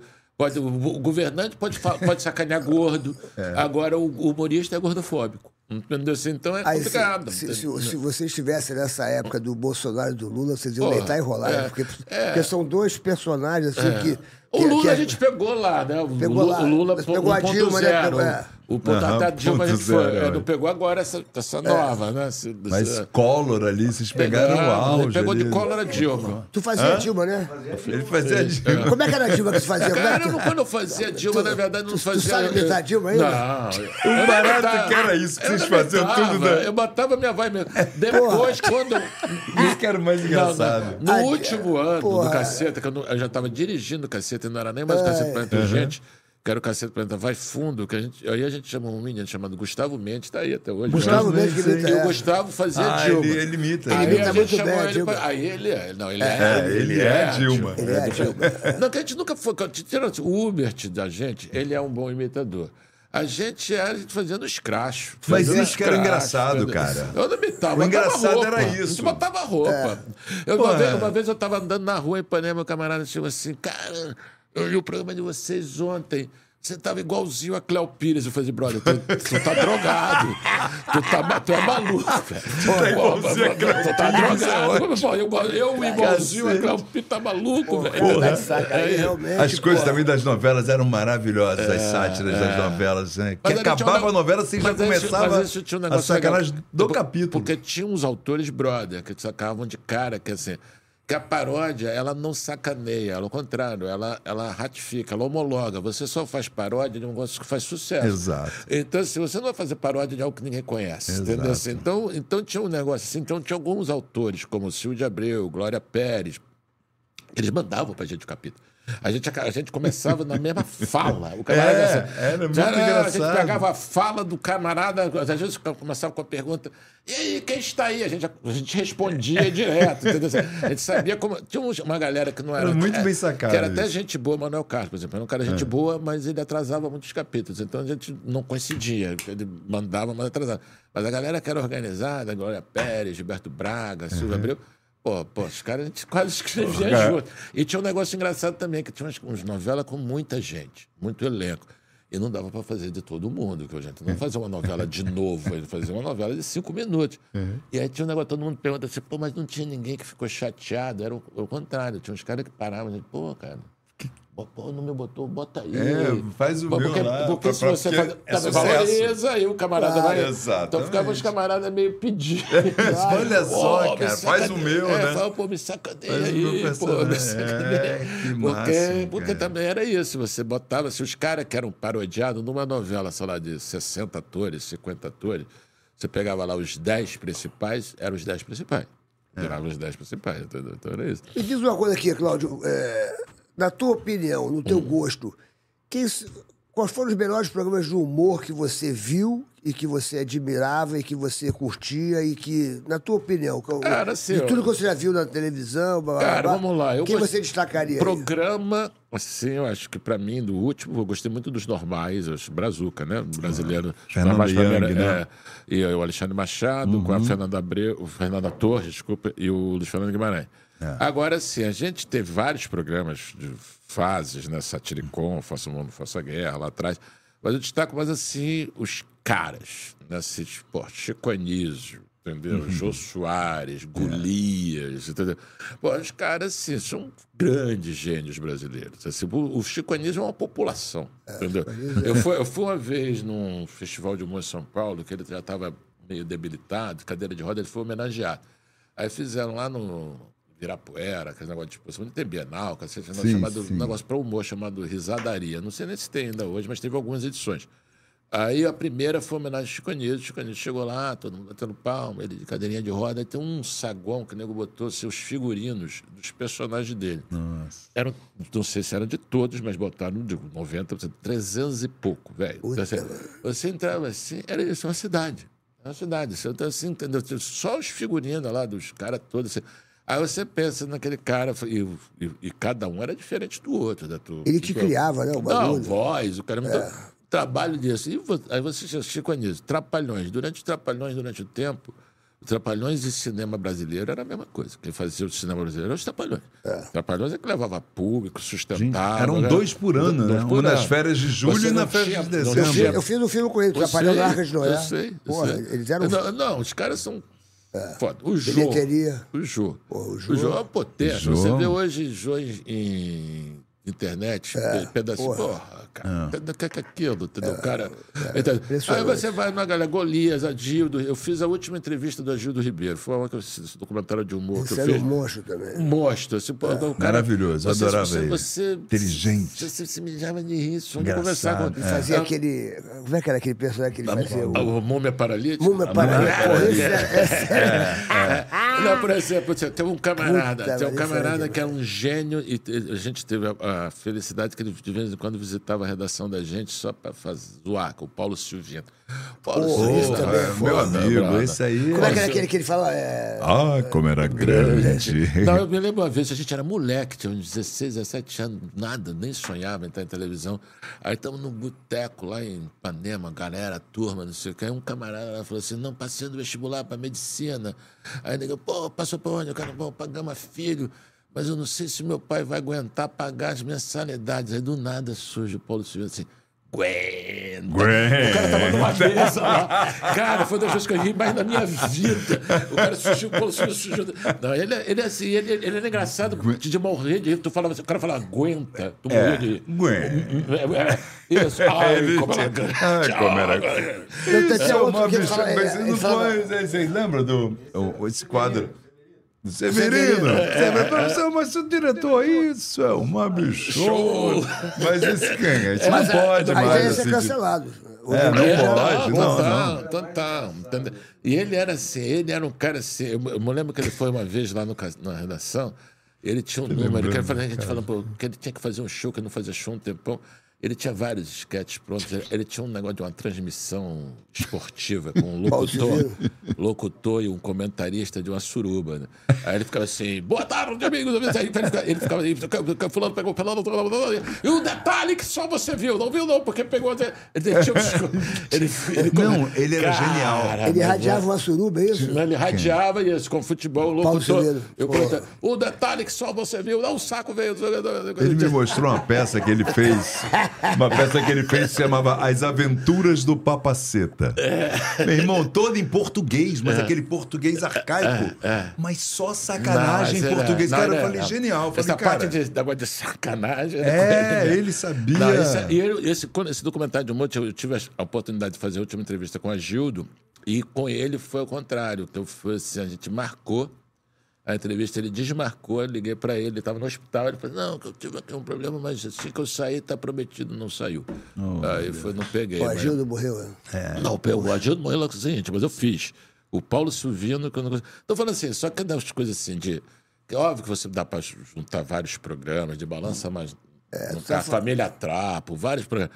Mas a gente tem uns caras que, porra. Juca Chaves, né, Pô, cara? pô, eu, Juca Juca Chaves, Juca Chaves, eu, te- o show dele era muito, porra. Nesse documentário que eu fiz sobre o humor na época da ditadura, Sherman tá rindo de quê? Uhum. Eu, eu entrevistei o Agil, entrevistei ele lá em, na casa dele em Salvador, lá em Porra, Itapuã. com a Yarinha, né, com É, pô, não, bacana pra caramba. eu conheci o Juca. Pô, eu, na, na minha, eu, na minha- O Juca é a infância. Eu, assim, adorava aquelas, aquelas bobagens drúvias, é as músicas dele. Piada do É, Juca minha era mãe adorava. Eu, eu peguei assim no muito. Uma é. vez em Copacabana, Eu a gente tava. Foi à praia e ele tava passando com a mulher. Brasil já vai à guerra, comprou porta-aviões, um viva pra Inglaterra de 82. Ah, mas que ladrões. Mesmo. era. E ajude o Juquinha a encher o seu jaguar. A comprar seu caviar. né? Porque ele tinha essa onda de tirar onda de rico, que era muito legal. né? Não, adorava essa galera. Pô, Walter, é, Walter Dávila, Dávila. Consuelo Leandro. Pô, os caras, eu tenho Muita uma vez- gente boa, Cara, né, quando a gente cara? começou um a gravar do Caceta, a gente estava no programa mensal, a gente gravava no Renato Aragão. Aí no Renato Hoje é Aragão- Record. Ah, Não, não, antes, ali onde é a Terra Encantada, que é o Ah, do primeiro, aqui, Renato sim, Aragão, sim, não sim. aquele lá, o R9. Aí a- lá o primeiro, o, estúdio Renato Aragão. E o Escolinha gravava lá. E tinha um, um refeitório que os caras, na época, tava. Aí num dia eu cheguei lá, entre uma cena e outra, tava assim, os caras tudo caracterizado. Rony Cócega de Gavião com bica. Aquele Walter Davis, aqueles caras todos.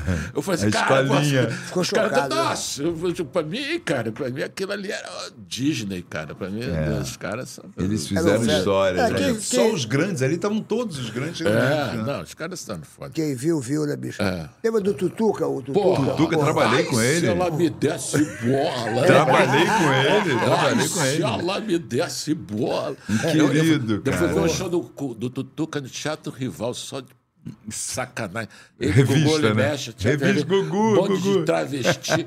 Cara, fui eu, mano. Galera de colégio ver, cara, e ele fazia um negócio, de uma piada que é um cara que tava com os braços paralisados.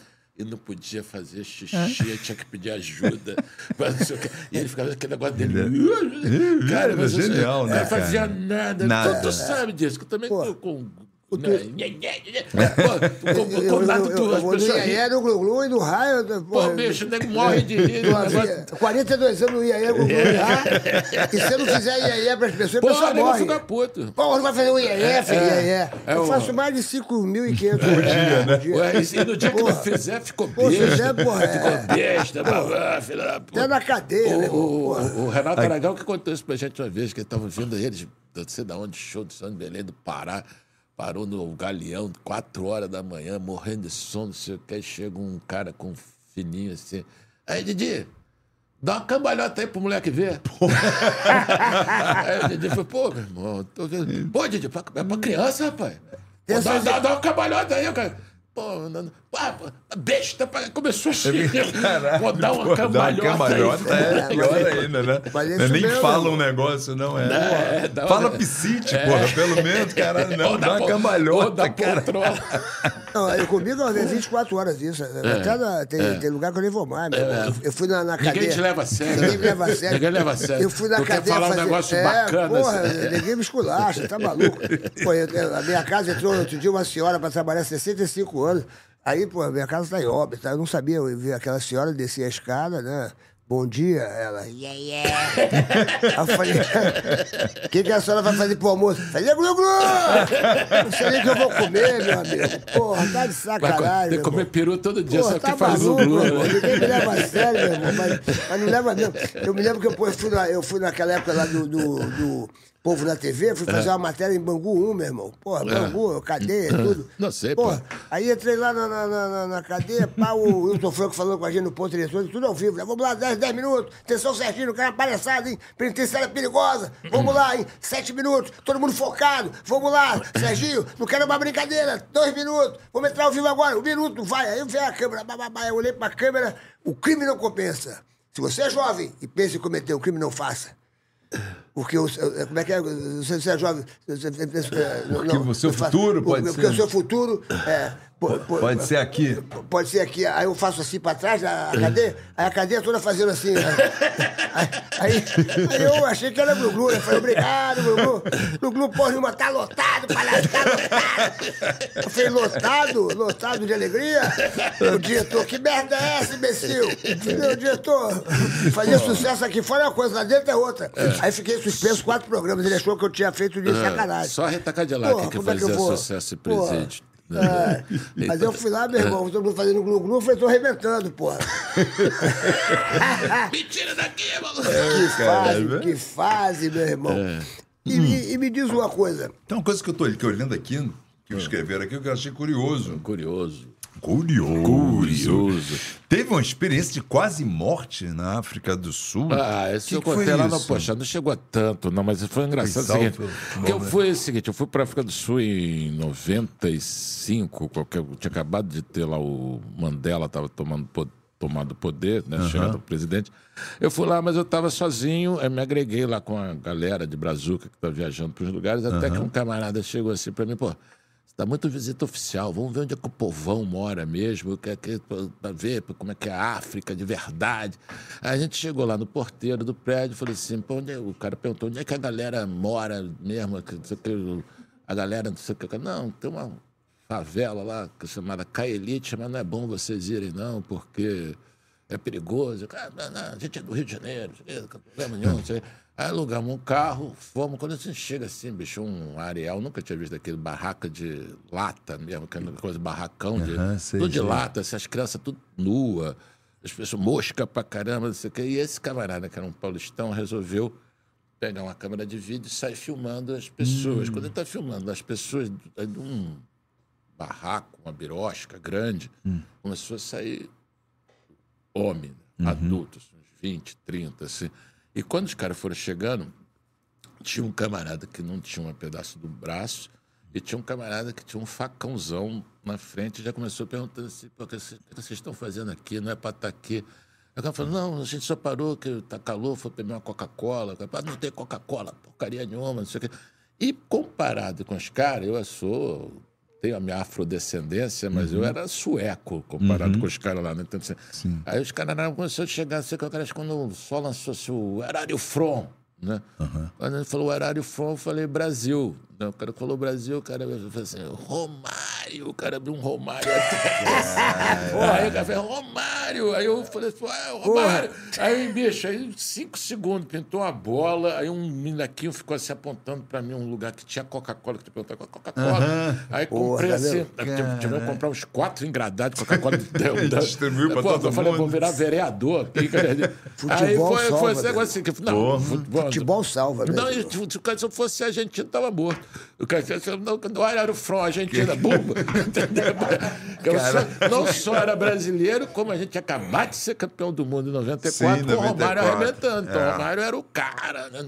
Eu falei com ele quando eu gravei com ele, cara, tu salvou minha vida. Foi isso. Então, não foi quase morte, mas. Entendi. Ah, Porque eu tava falando assim, caramba, nunca Não, soube não dessa chegou história. a ser, Percebe, né, mas que- bateu na trave. Ah. Agora, ô Cláudio, me diz uma coisa aqui. O, o- Eu tava vendo aqui a- na, na- na história de vocês aqui, e o momento mais triste do Cacete Planeta foi o momento quando vocês perderam o Bussunda Certamente. e que vocês estavam. Vocês estavam viajando aí? Vocês estavam. Nós na Copa, Copa do cara. Mundo de, da Alemanha, quatro. E Copa do Mundo a gente sempre mantinha uma galera aqui que tinha que continuar escrevendo e gravando. E, e a gente foi todas as Copas em quatro. Na, na de 2006 estava eu o Bussunda, que fomos em todas. 94, 98 também. E foi Beto e o, e o Hélio, pela primeira vez no time da Copa do Mundo ainda. Estavam lá trabalhando, até um belo dia, a gente estava no 12 dia. é, na época eu, eu corria, estava correndo e vimos uns campinhos bonitos assim. De... Aí eu falei, pô, vou jogar uma peladinha depois de correr. Cheguei no hotel, tinha uma galera da produção, pô, vamos armar uma pelada. Só que na hora pintou um time contra a gente, contra uns americanos, tudo de 20 e poucos anos, os caras corriam, feito uns desgraçados. E quando a gente tava levando um couro lá dos caras, num deta- determinado mo- momento, o Bussunda tinha pedido ir pro gol. Ele chegou para ele, ele falou assim, pô, cara, ele, ele falou exatamente essa frase: chega que eu tô morto, acabou, não sei o quê. A gente voltou pro hotel. Isso era 8 horas da noite, mais ou menos, mas é bem claro que era verão na Europa. E, sei lá, liguei para ele um pouquinho antes de meia-noite, perguntei se ele estava bem. Ele falou: "Não, se me deixarem dormir, vai ficar legal. Ainda falou assim. aí, né, até- E aí, um até no aí. dia seguinte, eu estava dormindo, mas ele acordou cedo. Não acordou, não, ele não dormiu, segundo conta. Chegou seis e pouco da manhã, já tinha um diretor de fotografia tomando café, achou ele muito pálido. Ele falou que tinha passado muito mal à noite, com náusea, mas achou que ele tinha comido muito, e o futebol, e não sei o quê, ficou embromando. O cara falou para chamar um médico. Ele falou: não, não quero perder a Copa do Mundo por causa de bobagem. E ah, que ele era muito ligado no futebol e, e Copa, então é, ficava nem pinto no lixo. E aí o que aconteceu, na verdade, é que ele estava nesse tempo todo já com o processo do, do infarte. Quando, coração. quando ele finalmente falou com a produção e teve até coincidência que tinha um- uma ambulância lá no hotel que a gente estava perto de Munique com os paramédicos e uma médica, acordaram a médica. Quando a médica foi lá providenciar, entrevistou ele, perguntando o que ele estava sentindo, sei o quê, como é que foi jogar futebol, não sei o quê. Aí ele já apagou. Quando me ligaram, do Ele quarto, conversando com a médica, ele teve é, o ele, infarto? é, ele não, já estava. Ele, ele perdeu a consciência conversando com ela, com a, com a produtora traduzindo do alemão, médica alemã. Daí, quando ele caiu, o diretor do programa já me ligou, era umas sete horas da manhã, falou: o Bussuna teve uma parada cardíaca. E o Bussuna estava em frente ao meu quarto. Aí eu saí pro quarto dele, estava deitado no chão, com os, caras fazendo aquele. Desfibrilador. É. Aí faz aquele, aquele barulho, um cheiro de cabelo queimado, né? né? É, e aí, só que a médica me expulsou do quarto e a gente ficou lá do lado de fora uma meia hora, mas com o tempo passando, né, a gente via que, pô. E, tá- e aí foi dado o, o óbito e tudo aconteceu, que na verdade foi aquela surpresa. Ele não era só o cara mais importante do grupo, como também era um grande amigo de infância. Porra, é, é, é, já falaram. Não era, não era bem assim, um som. Um companheiro. Tanto- muita gente né? perguntava assim: não, mas e aí, como é que é o- a morte do Bussunda pro programa? Eu falei, cara, o programa era a menor parte. O, o problema é a vida. Eu, conheci, o- eu quero morrer com o cara, o cara foi meu padrinho de casamento, foi padrinho de casamento dele. A gente sempre foi Fizeram irmão, junto, né? então você tem, tem esse baque. Então, se também ao mesmo tempo teve um quê ali de que a gente meio pegou esse touro à unha na ideia de que, de cara, a primeira coisa que deu foi não vamos deixar a peteca cair, até por homenagem a ele, para ele não se sentir responsável por uma, uma queda total. Tanto que os nossos maiores ibopes foram dois, nos anos, dois anos seguintes à morte dele. A gente pegou a maior, maior média de ibope da gente foi 2007, 2008, depois que, que ele tinha morrido. E teve um negócio também que foi muito legal, eu, eu sempre falo isso, que foi muito inesperado também, porque a gente não tinha uma relação próxima, embora já tivesse se conhecido, feito programa junto, na Copa, em Copa do Mundo, que foi. A gente estava lá totalmente abalado, tinha acabado de acontecer o fato, e o, e foi o Galvão Bueno tá- tinha ido Eu lá no hotel da dessa- gente, né? Eu soube disso aí. Foi... É, foi muito legal isso, porque ele foi lá até lá o hotel da gente, que a gente não estava no mesmo hotel, E eu fiquei meio nervoso. Assim, eu falei, cara, não tenho condição de dar entrevista, não quero dar entrevista agora pro Galvão, não sei o quê. Aí ele chegou lá e falou assim: olha, só vim aqui dizer para vocês que eu era muito amigo do Ayrton Senna, embora as pessoas nem achassem que eu era tanto amigo dele assim, mas eu era muito. Quando Ayrton morreu, eu fiquei muito abalado, muito sem chão. Vou dar um conselho para vocês que foi o que deu certo para mim. Vocês só saem dessa trabalhando. Falou assim, sem trabalhar, o dia fica enorme, ninguém dá conta. Você tem que trabalhar. Foi isso mesmo. E então, assim, e também grupo, né? Grupo, de certa forma, um, um se apoia no outro. Sozinho é muito mais complicado você lidar com isso tudo. E aí, o que aconteceu é que durante esse tempo todo, tá? Continuamos com o programa, ele morreu em 2006, a gente foi até 2012. E depois, quando ele foi fazer 15 anos já de morto dele, que eu fui lançar essa série na, no Globoplay, que é o meu amigo Meu amigo Bussunda. Bussunda, muito boa. E que aí que eu pude também rever coisas que eu não, nesse tempo todo eu não revia. Por exemplo, eu tinha muita coisa que eu nem tinha conhecimento, por exemplo, vídeos de, de galera da faculdade dele. De viagem, fazendo show na faculdade, vídeo de viagem nossa, vídeos antigos. Que era muito duro ver de um tempo. E eu também não, nem tinha tido a ideia de fazer uma série nem nada. E depois também, assim, não dava para fazer uma série sobre o Bussunda e sobre a amizade da gente que fosse melancólica. Se a gente tivesse feito antes, não dava para ser alegre, entendeu? E a vantagem da série, que eu acho que ela, ela é muito. Ela, ela é muito. tem muita risada. Você ri muito. verdade. Entendeu? Assim, então, tem um quê de afeto, mas também um quê também de, basicamente, de risada. Que eu também não ia fazer um negócio. Todo mundo lá sobre, sobre É. o Bussunda, pô, tudo, pô, que tristeza. O Não, pelo Bussunda era contrário, é ele era alegria. né? Basicamente. Ali fica muito claro que é, Basicamente. que é o- alegre. dele. Como é que foi quando vocês porra, se encontraram depois a primeira vez sem, sem, sem ele? Assim, tipo, Cara, deve foi, ter sido muito louco, é, né, cara? Foi muito louco. Teve uma coisa assim que foi muito assim, marcante. A gente estava lá na Alemanha, a gente voltou direto. O corpo dele voltou logo depois. A gente chegou aqui num sábado, ele foi enterrado num domingo, foi jogo do Brasil, Brasil-Austrália. E a gente eh, não trabalhou, a gente fez um, um programa especial dele. Claro. Então a gente, digamos assim, folgou essa- É. nesse- esse programa.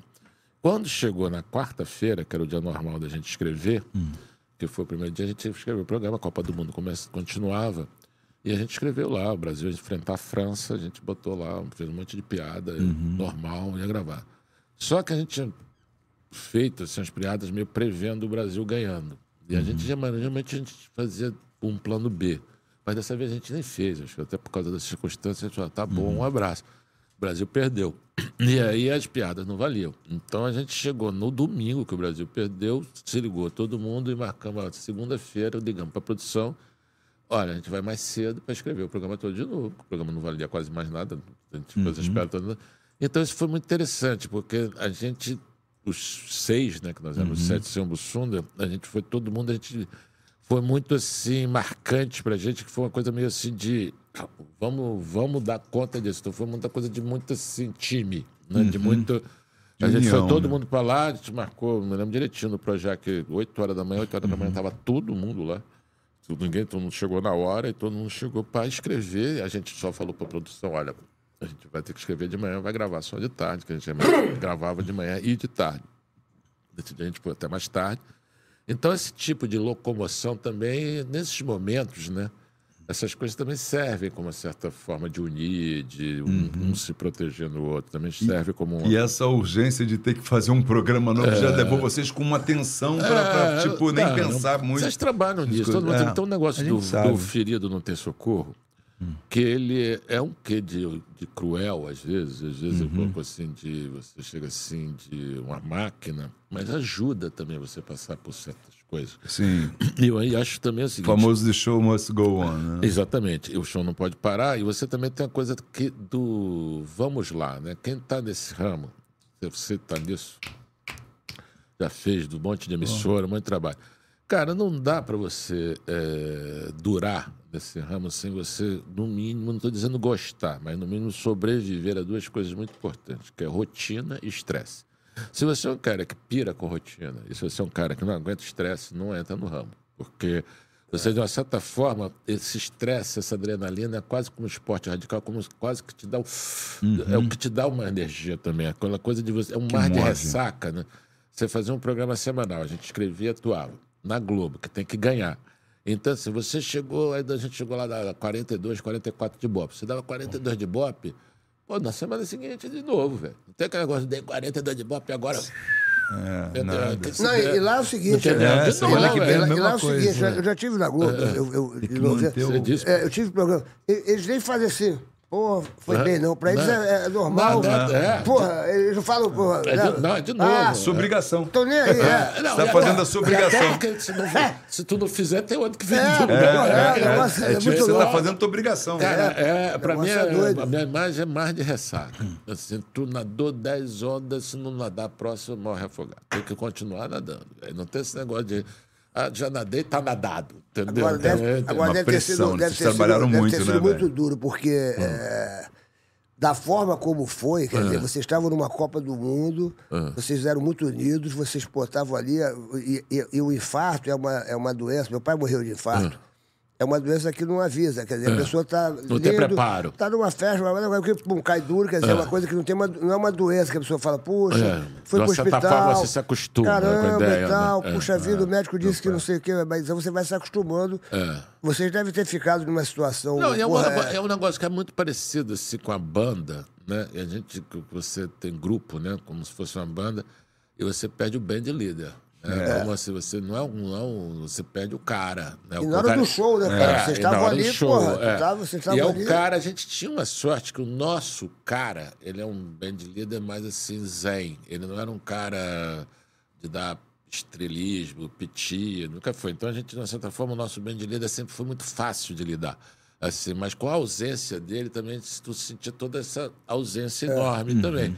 Porque o Bolsonaro é aquele cara assim, que ele servia meio para cochoar também, porque não só porque ele era assim, porque ele também era muito calmo. Ele tinha uma coisa muito interessante, que ele era muito rápido, né, de pi- piada, de raciocínio no futebol, mas ao mesmo tempo ele era muito assim bovino, né? Ele não era um cara, eu nunca vi Bissuna gritar, bater boca, só no, só no Maraca, só no Maraca. Aí tudo bem, xingar, tudo bem, mas a gente assim, nunca vi Bissuna assim, mesmo quando ele discordava, eu, eu nunca vi ele se alterar, levantar. Então, essa ausência foi complicado também, que como a gente era muito Faltou, faltou um Faltou pouco aquela esse, paz, né? Faltou Aquela- esse airbag ali um Sim. tempo, entendeu? Assim, Então a gente teve que se adequar também, porque o camarada que meio assim conciliava, né? Sim. Saiu. Então, dizendo, então a gente também teve que se reacomodar, que senão ia ser só. Você, você que era irmão dele, É. praticamente irmão, porque vocês se conheceram desde pequeno, né? Quer dizer, vocês não eram só colegas É. de trabalho, vocês foram crescendo, aquela coisa toda, babá. Qual era, quais, quais- quais foram as, as maiores qualidades que o Bussuda tinha e, e- e- e quais os defeitos dele, assim? É, se você fosse fazer uma análise do- desse, Cara, tá engraçado. fera. de- Defeito todo mundo tem, mas é, Claro. é engraçado de- dele assim. Eu, eu fiz que eu fiz o- a série do Bussunda e depois fui fazer lá o caso Nardoni. Eu, eu sempre comento isso, sempre assim, que eu, eu entrevistei não sei quantas pessoas, eu fui de uma coisa para outra, que ninguém falava mal do Bussunda e ninguém fala bem dos Nardoni, entendeu? Assim, Então você É. tem esse, é o oposto O das oposto, pessoas. é. Porque eu ficava assim, meio até implicando, pô, mas fala, não, porque tem uma coisa assim, que ele tinha uma coisa meio assim de. de um lema assim, hei de vencer mesmo sendo gente boa. Né? Ele tinha um negócio de, de ser gente boa, que era mesmo, entendeu? Assim, então eu acho que tinha umas coisas assim. Primeiro era isso, você sentia. Ele era um cara muito engraçado. Então você viajar com Pessoalmente também- mesmo. É, morei com ele, então ele tinha essas coisas assim, que ele parecia que ele não estava prestando atenção, parecia que ele não estava fazendo a piada, mas estava, e volta e meia tu se mijava de rir exatamente sempre com ele, porque ele tinha essas coisas de. Tanto de inventar as maluquices, Improvisar, quanto. né? É, como improvisar, como ver humor em tudo. Ele tinha esses comentários, né, assim, de. Isso é uma qualidade Boba- maravilhosa. Bobagens de tudo, né? Tipo assim, me lembro que a gente estava jogando sinuca, do nada tinha uma, uma placa assim, é proibido bater com as bolas na mesa. Aí Quando eu fui chegar, assim, fazer ele, ó, rapaz, eu- eu tô- é, tipo, do nada, assim, é uma bobagem, tudo era- quem tá mas, sério. pô, assim. mas é genial. É, várias Ele coisas era assim no cotidiano. era- ele Você era tá- tem uma vez que a gente tava, antenado. tava, tava, tava, tava em Ouro Preto também, a gente tava com a sede danada, tava eu, ele e um outro brother. Aí entramos também num barzinho lá, tava assim, não servíamos cerveja no balcão. Aí o cara falou assim, tu é cerveja? Então foda-se. Eles só não servem cerveja. Tu é cerveja, não tu é cerveja, não, então foda-se. Então, então tem, tem umas, porque isso é bobagem, não tem nada a ver com humor, com não sei o que. Então ele tem esse, esse approach de né, tinha, essas coisas de, de, de, de, de- de brincadeira. Teve umas, umas coisas malucas também. Eu me lembro que a gente, pô, é pro Maraca sempre, a gente, pro Maraca de Buzum, né? E Buzum lotado. Aí ele sempre fazia um papel de um camarada assim com problema. Hoje não sei pode falar retarda. Ele ficava assim no, no ônibus, ficava assim. Mengo, assim, o tempo até conseguiu. Aí eu dava lugar para ele. E ele até o Maraca era assim. Mengo. Aí quando eu, acredito, só para sentar no ônibus. Não assim. acredito. Então os caras tinham essa coisa de ser meio zoneiro, mas ao mesmo tempo, assim. É, nunca vi fazer também assim. Não, nunca vi fazer mal. Dá os defeitos. Então, parece- teve uma vez que foi. Os defeitos que eu quero dizer é o seguinte, são coisas. É, não, assim, é, como, mas é, essa- o cara é- que pô, não, gosta não. de. Por exemplo, eu tenho um amigo meu que pô, não posso pegar um sanduíche, que ele vem e tira um pedaço do, do meu sanduíche. É, o vício que ele tem. Pô, posso dar uma dentada. Ele tem uma desde baba- criança. umas Então, eu, eu tô falando dessas É, manias. É, ele tinha um negócio é que gente sentia falta, que ele sempre vindo, comendo, doce, que ele vinha com uma fruta, uma laranja, ele, ele fazia um truque, ele enfiava um dedo dentro da laranja, ele sempre assim, e você e a laranja essas bobagens. de dentro. assim, mas tem umas coisas, assim, teve uma vez que ele foi. Isso foi muito filha da puta. Porque ele estava na faculdade, na comunicação, e achou uma, uma bola de futebol sem câmera, vazia. Aí ele e um outro brother encheram a bola de brita, de pedrinha, botaram numa marca do pênalti, ficou no gol. Aí o primeiro cara que apareceu assim. Se fizer até o engradado. Assim, camarada feio, brother. Quebrou a porra do dedo. Quebrou o pé. Os três dedos ali.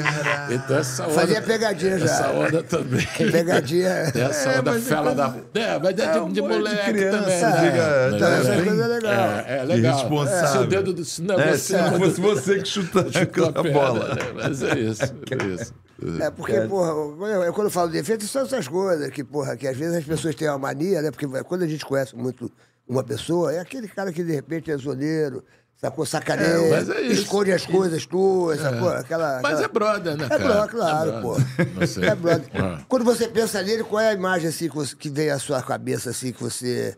Às vezes, quando você para em casa, que você fecha o olho, aí fala assim, pô. Cara, durante muito tempo eu senti essa coisa assim. Por exemplo, a gente tinha uma coisa de Flamengo. Então, jogo do Flamengo, Flamengo jogando bem, jogando mal, volta e meia, Flamengo fazia um gol, perdia um gol, a gente se ligava. né? Então, volta e meia, eu vendo o jogo até não sei quantos anos depois dele morto, chegava, via o jogo, eu ia no telefone, eu triste, morreu, né? Então, assim, aí eu- esse hábito, demorei muito tempo para perder.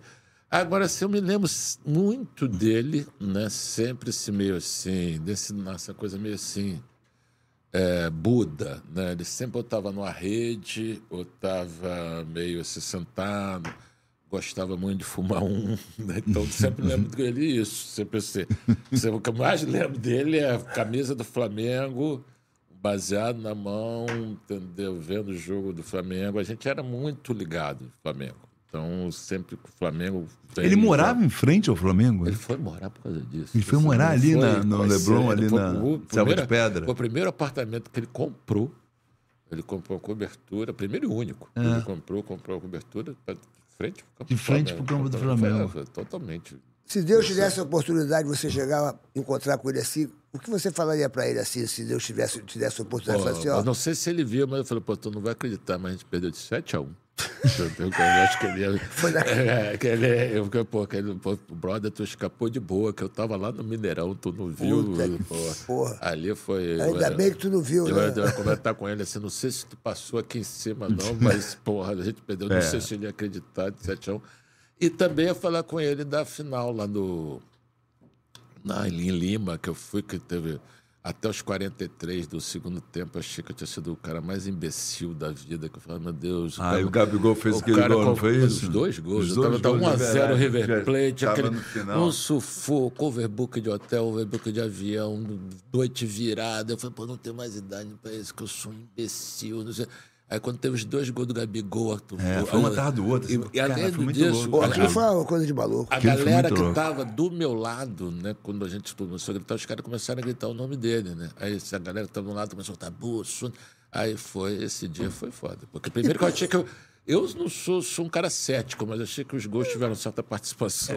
Tu que é, flamengu, tu que é flamenguista, me fala uma coisa aqui. Porra, o que, que você tá achando do Tite e o que, que você achou dessas mudanças todas que o Flamengo fez? Você que é um flamenguista, porra, Cara, que pode, foi moral pra falar, porque é. você, porra, e tal. É. O Tite O não deu Flamengo tempo. hoje, pra- o que é o Flamengo hoje pra você? Cara, eu, ah, vamos lá. Meu, eu gosto do Flamengo. O time ainda acho que é um time, né? Hoje em dia a gente disputou tudo nos últimos 4, 5 anos. Eu quero o inverso, que a gente ficava só torcendo para não cair. Agora, esse ano a, to- a diretoria fez muita besteira, né? Desde a saída do Dorival. Tiraram um cara que, que tava dando certo, É, dois botar outro cara que, porra, que não, tinha dado errado. trocando. pra- É, pra trocar. Não só isso, você chega assim, você troca o técnico, bota o outro que, que ainda não tinha nada. 45 dias de férias, venderam o João Gomes na véspera do jogo do Mundial e foram fazendo besteira em cima de besteira. Então foi um mau ano no segundo assim, mas continua sendo um elenco bom, continua disputando. Tu A gente- acredita no Tite? Tu acha que o Tite vai dar... Cara, eu acho. Seria- foi bom pro Flamengo? Você eu não sou que... fã do Tite, eu não sou fã de técnico, mas tem que ver, tá começando, tava uma bosta, vamos ver. Só pode melhorar, eu acho. Entendeu? Que dá um tempo também, né? Vou te mostrar o comercial que eu fiz aí. ó. Bota aqui o comercial Vamos, do, do, do, do, do BetPix aqui. Aqui o comercial que eu fiz. Eu vou ver o que, que tu acha desse comercial aqui, ó. Roda o comercial, Vamos Glu-glu. em papo reto com o Serginho? Você pergunta qualquer coisa para mim e eu respondo o que eu quiser para você. Bora lá, Glu-Glu! Serginho, BetPix dá futuro. O que não dá futuro é você ficar esperando cair do céu, meu iê Betpix, é iê é iê Ha! Malandro, quantas vezes por semana você faz a fezinha na Betpix? Ah, se eu pudesse todo dia, mas quando meu time de coração entra em campo, é 100% na fezinha. É, Cezinha, vai nascer, meu glu-glu. Serginho, é verdade que estão tentando copiar a Betpix? Muitos tentam, meu amigo, mas é incopiável. Aqui é zero pegadinha. Acertou, é Betpix. Betpix, glu, glu, glu, glu, glu, glu, glu, Betpix, yeah, yeah. Só na jogadinha. Deixa de mimimix, vai pra BetPix. BetPix, BetPix, corre pra BetPix. Faz yeah na BetPix, faz glu na BetPix. BetPix, só a original. BetPix, ai, yeah, yeah. Glu-glu. Pra você, pra você, meu iê Vai na fezinha, vai na fezinha, porque essa hora vai chegar. Olha, muita gente, meu irmão, muita gente. A pessoa vai na fezinha, Rabelo. A pessoa vai na fezinha. Aquele dinheirinho que sobrou, né? Que dá- dá- Ô, vai mano, tomar cerveja, vem tomar 30 cervejas, Ó, toma o 10 cara e jogou dá uma- 5 reais, 5 reais. Isso não é bababá. Jogou 5 reais. Ele jogou que no primeiro tempo ia ter dois gols, no segundo tempo ia ter dois gols, porque agora essa, essa, É, essas joga tudo. É, vai, vai, com os cartão vermelho, com os cartão amarelo, os escanteio. escanteios. blá, blá. Ele botou dois gols no primeiro tempo, dois gols no segundo tempo. Jogou em oito jogos. Jogou 5 reais. Ganhou 1 milhão e 300 mil reais. Pô, que beleza. Impressionante. Ter sorte Meu assim na casa do Meu cacete, Glu-Glu, né? vai na fezinha. Vai na fezinha. Porque a Betpix é uma plataforma mais séria que tem, meu Glu-Glu. Ela é muito séria. É saque rápido e Pix na hora. Ganhou, meu levou. iê-iê. É saque rápido e Pix na hora. Vai na fezinha que a senhora vai chegar. É betpix.io, meu iê-iê. É, Betpix, só original. Só original. O, o, o, o Glu-Glu, tu mora no Rio? Bora do Rio, pô. Eu duvido que não tenha um supermarket perto da sua casa. Perto da sua casa. Deve ter, pô. Claro que tem. perguntar pra patroa, Claro que Ele tem. não vai a Claro que supermercado. tem, claro que tem. É um cara chique, rapaz. Pô, nunca Presta entrou no supermercado na vida. Presta atenção, as pessoas Na vida é assim, mentira, mas faz tempo que eu não vou. As pessoas, as pessoas perguntam assim, Serginho Malandro, o, o supermarket é do Brasil todo? Não é no Brasil todo. O supermarket só tem no Rio de Janeiro, mas dominou o Rio de Janeiro. Cara, vai São- abrir uma loja deles aqui agora na Avenida das Américas enorme, meu Aí, irmão. né, Eu tô, pô, quando eu vi tá lá na frente, supermarket, mas é uma coisa tipo. Supermarket tá de parece um parabéns, shopping, Tá de cara. parabéns. Eu tenho muito orgulho de falar de supermarket, porque eu frequento o supermarket. Perto da minha também. casa tem dois supermarkets. E eu fico vendo, eu fico analisando as coisas, porque quando você vai fazer compra para a sua família, você vai fazer compra para a sua família. O que, que você pensa? Você quer o quê? Você quer um preço justo. O Qualidade. supermarket tem um preço justo. Você quer qualidade. Bom Lá tem atendimento. qualidade. Você quer um bom atendimento. Sim. Lá tem bom atendimento. Então vá correndo para o supermarket, porque lá você vai encontrar o que você procura. E baixa o aplicativo quer- aqui, ó. Você quer aquele preço justo? Então vai lá. Baixa o aplicativo aqui no QR Code, Superclube, Supermarket, faça o cadastro e na hora da- do caixa você dá o seu CPF que vão ter os descontos lá. E já tem todos os descontos aqui no, no- no aplicativo, cara. É, você entrando no QR Code aqui, é é bacana que você vai saber todas as promoções É, que tá tem. tudo aqui, ó. E você vai falar, puxa vida, não acredito que tá esse preço? Caramba! Não acredito. Meu Deus, Ô, vem cá. Ai, já tô vendo até a É tua, verdade, a tua, a tua esposa aqui, ó. falando. Amor, olha, tá só esse preço. Amorzinho, tá só esse preço. Manda uma, tá uma esse maçaranduba ir lá fazer uma compra. Ó, vai lá que você vai ver que o que a gente está falando é pura Sim. verdade. O preço é muito justo. mais o de preço é muito 140 justo. lojas. Mais de 140 Em lojas. todo o Rio de Janeiro, tá porque bombando. supermarket, É preço, é perto, é supermarket.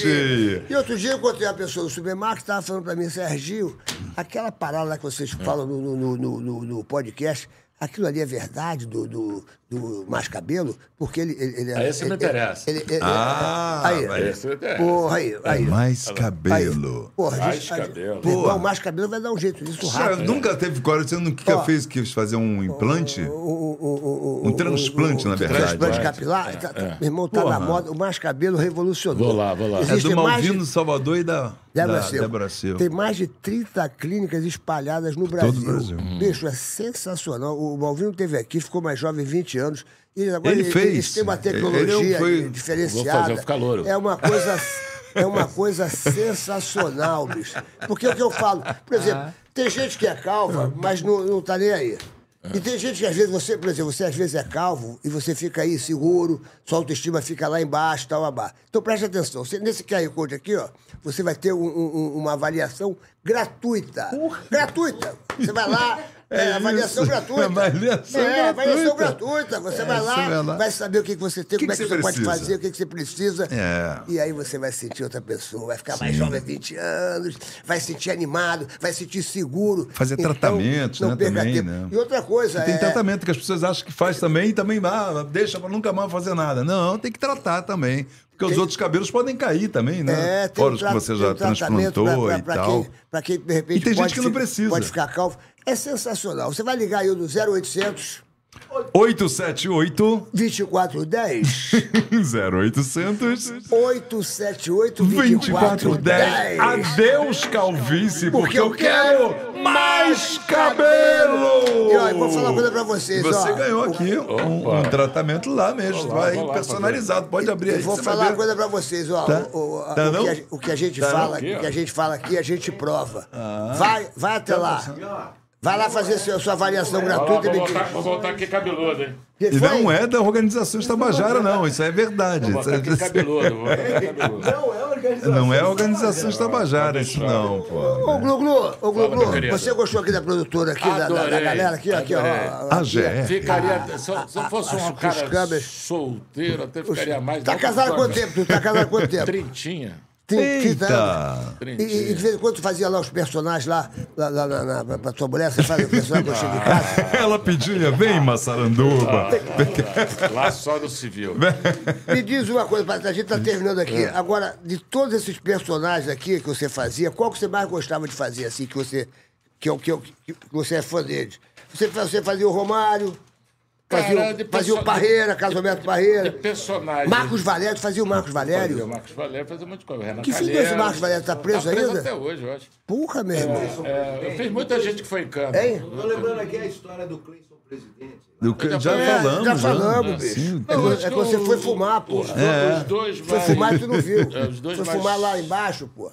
Mais famosos são o seu Crespo Massaranduba, né? É. Então, Agora tem essas coisas. Você fazia também personalidades que existiam, né? Eu gostava muito de fazer o Romário, não tem problema nenhum, mas assim, dos personagens criados pela gente, foi o seu Crespo Massaranduba, não tem dúvida. Marcaram, né, cara? Não tem jeito. O que eu gostava é da falta Seu de Borrozinho. compromisso de Como é que era o seu ator. Borrozinho? Barrozinho. Barrozinho. Era o presidente do, do Tabajara? Tabajara Futebol Clube. Mas Olha, é isso.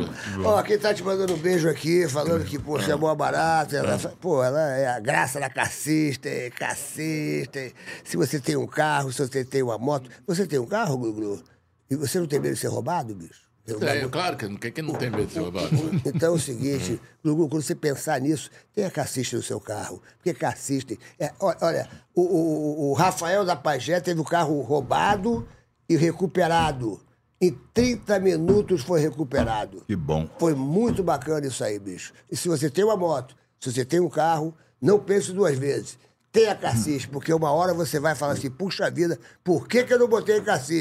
Aí vai ser tarde demais. Glu, glu, glu, glu, glu, glu, yeah, yeah. Yeah, yeah. Vamos aplaudir o nosso Ah, Cláudio Manuel. Manuel, que é sopa do mel, por essa entrevista demais, Gostei da maravilhosa. Cláudio Manuel é sopa do mel.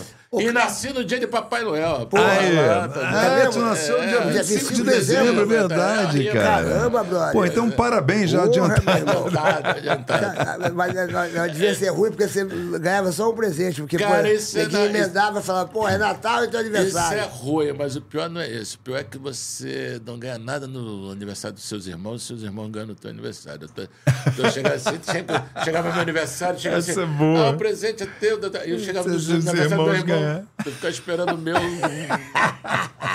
Muito bom, Ô, Cláudio, é Mas isso é isso, aí. querido. Um homem não Obrigado. morre Não, quando homem ele deixa de existir. não, não. Ele só morre, Cláudio, Ah. quando ele deixa de sonhar. Oh, yeah!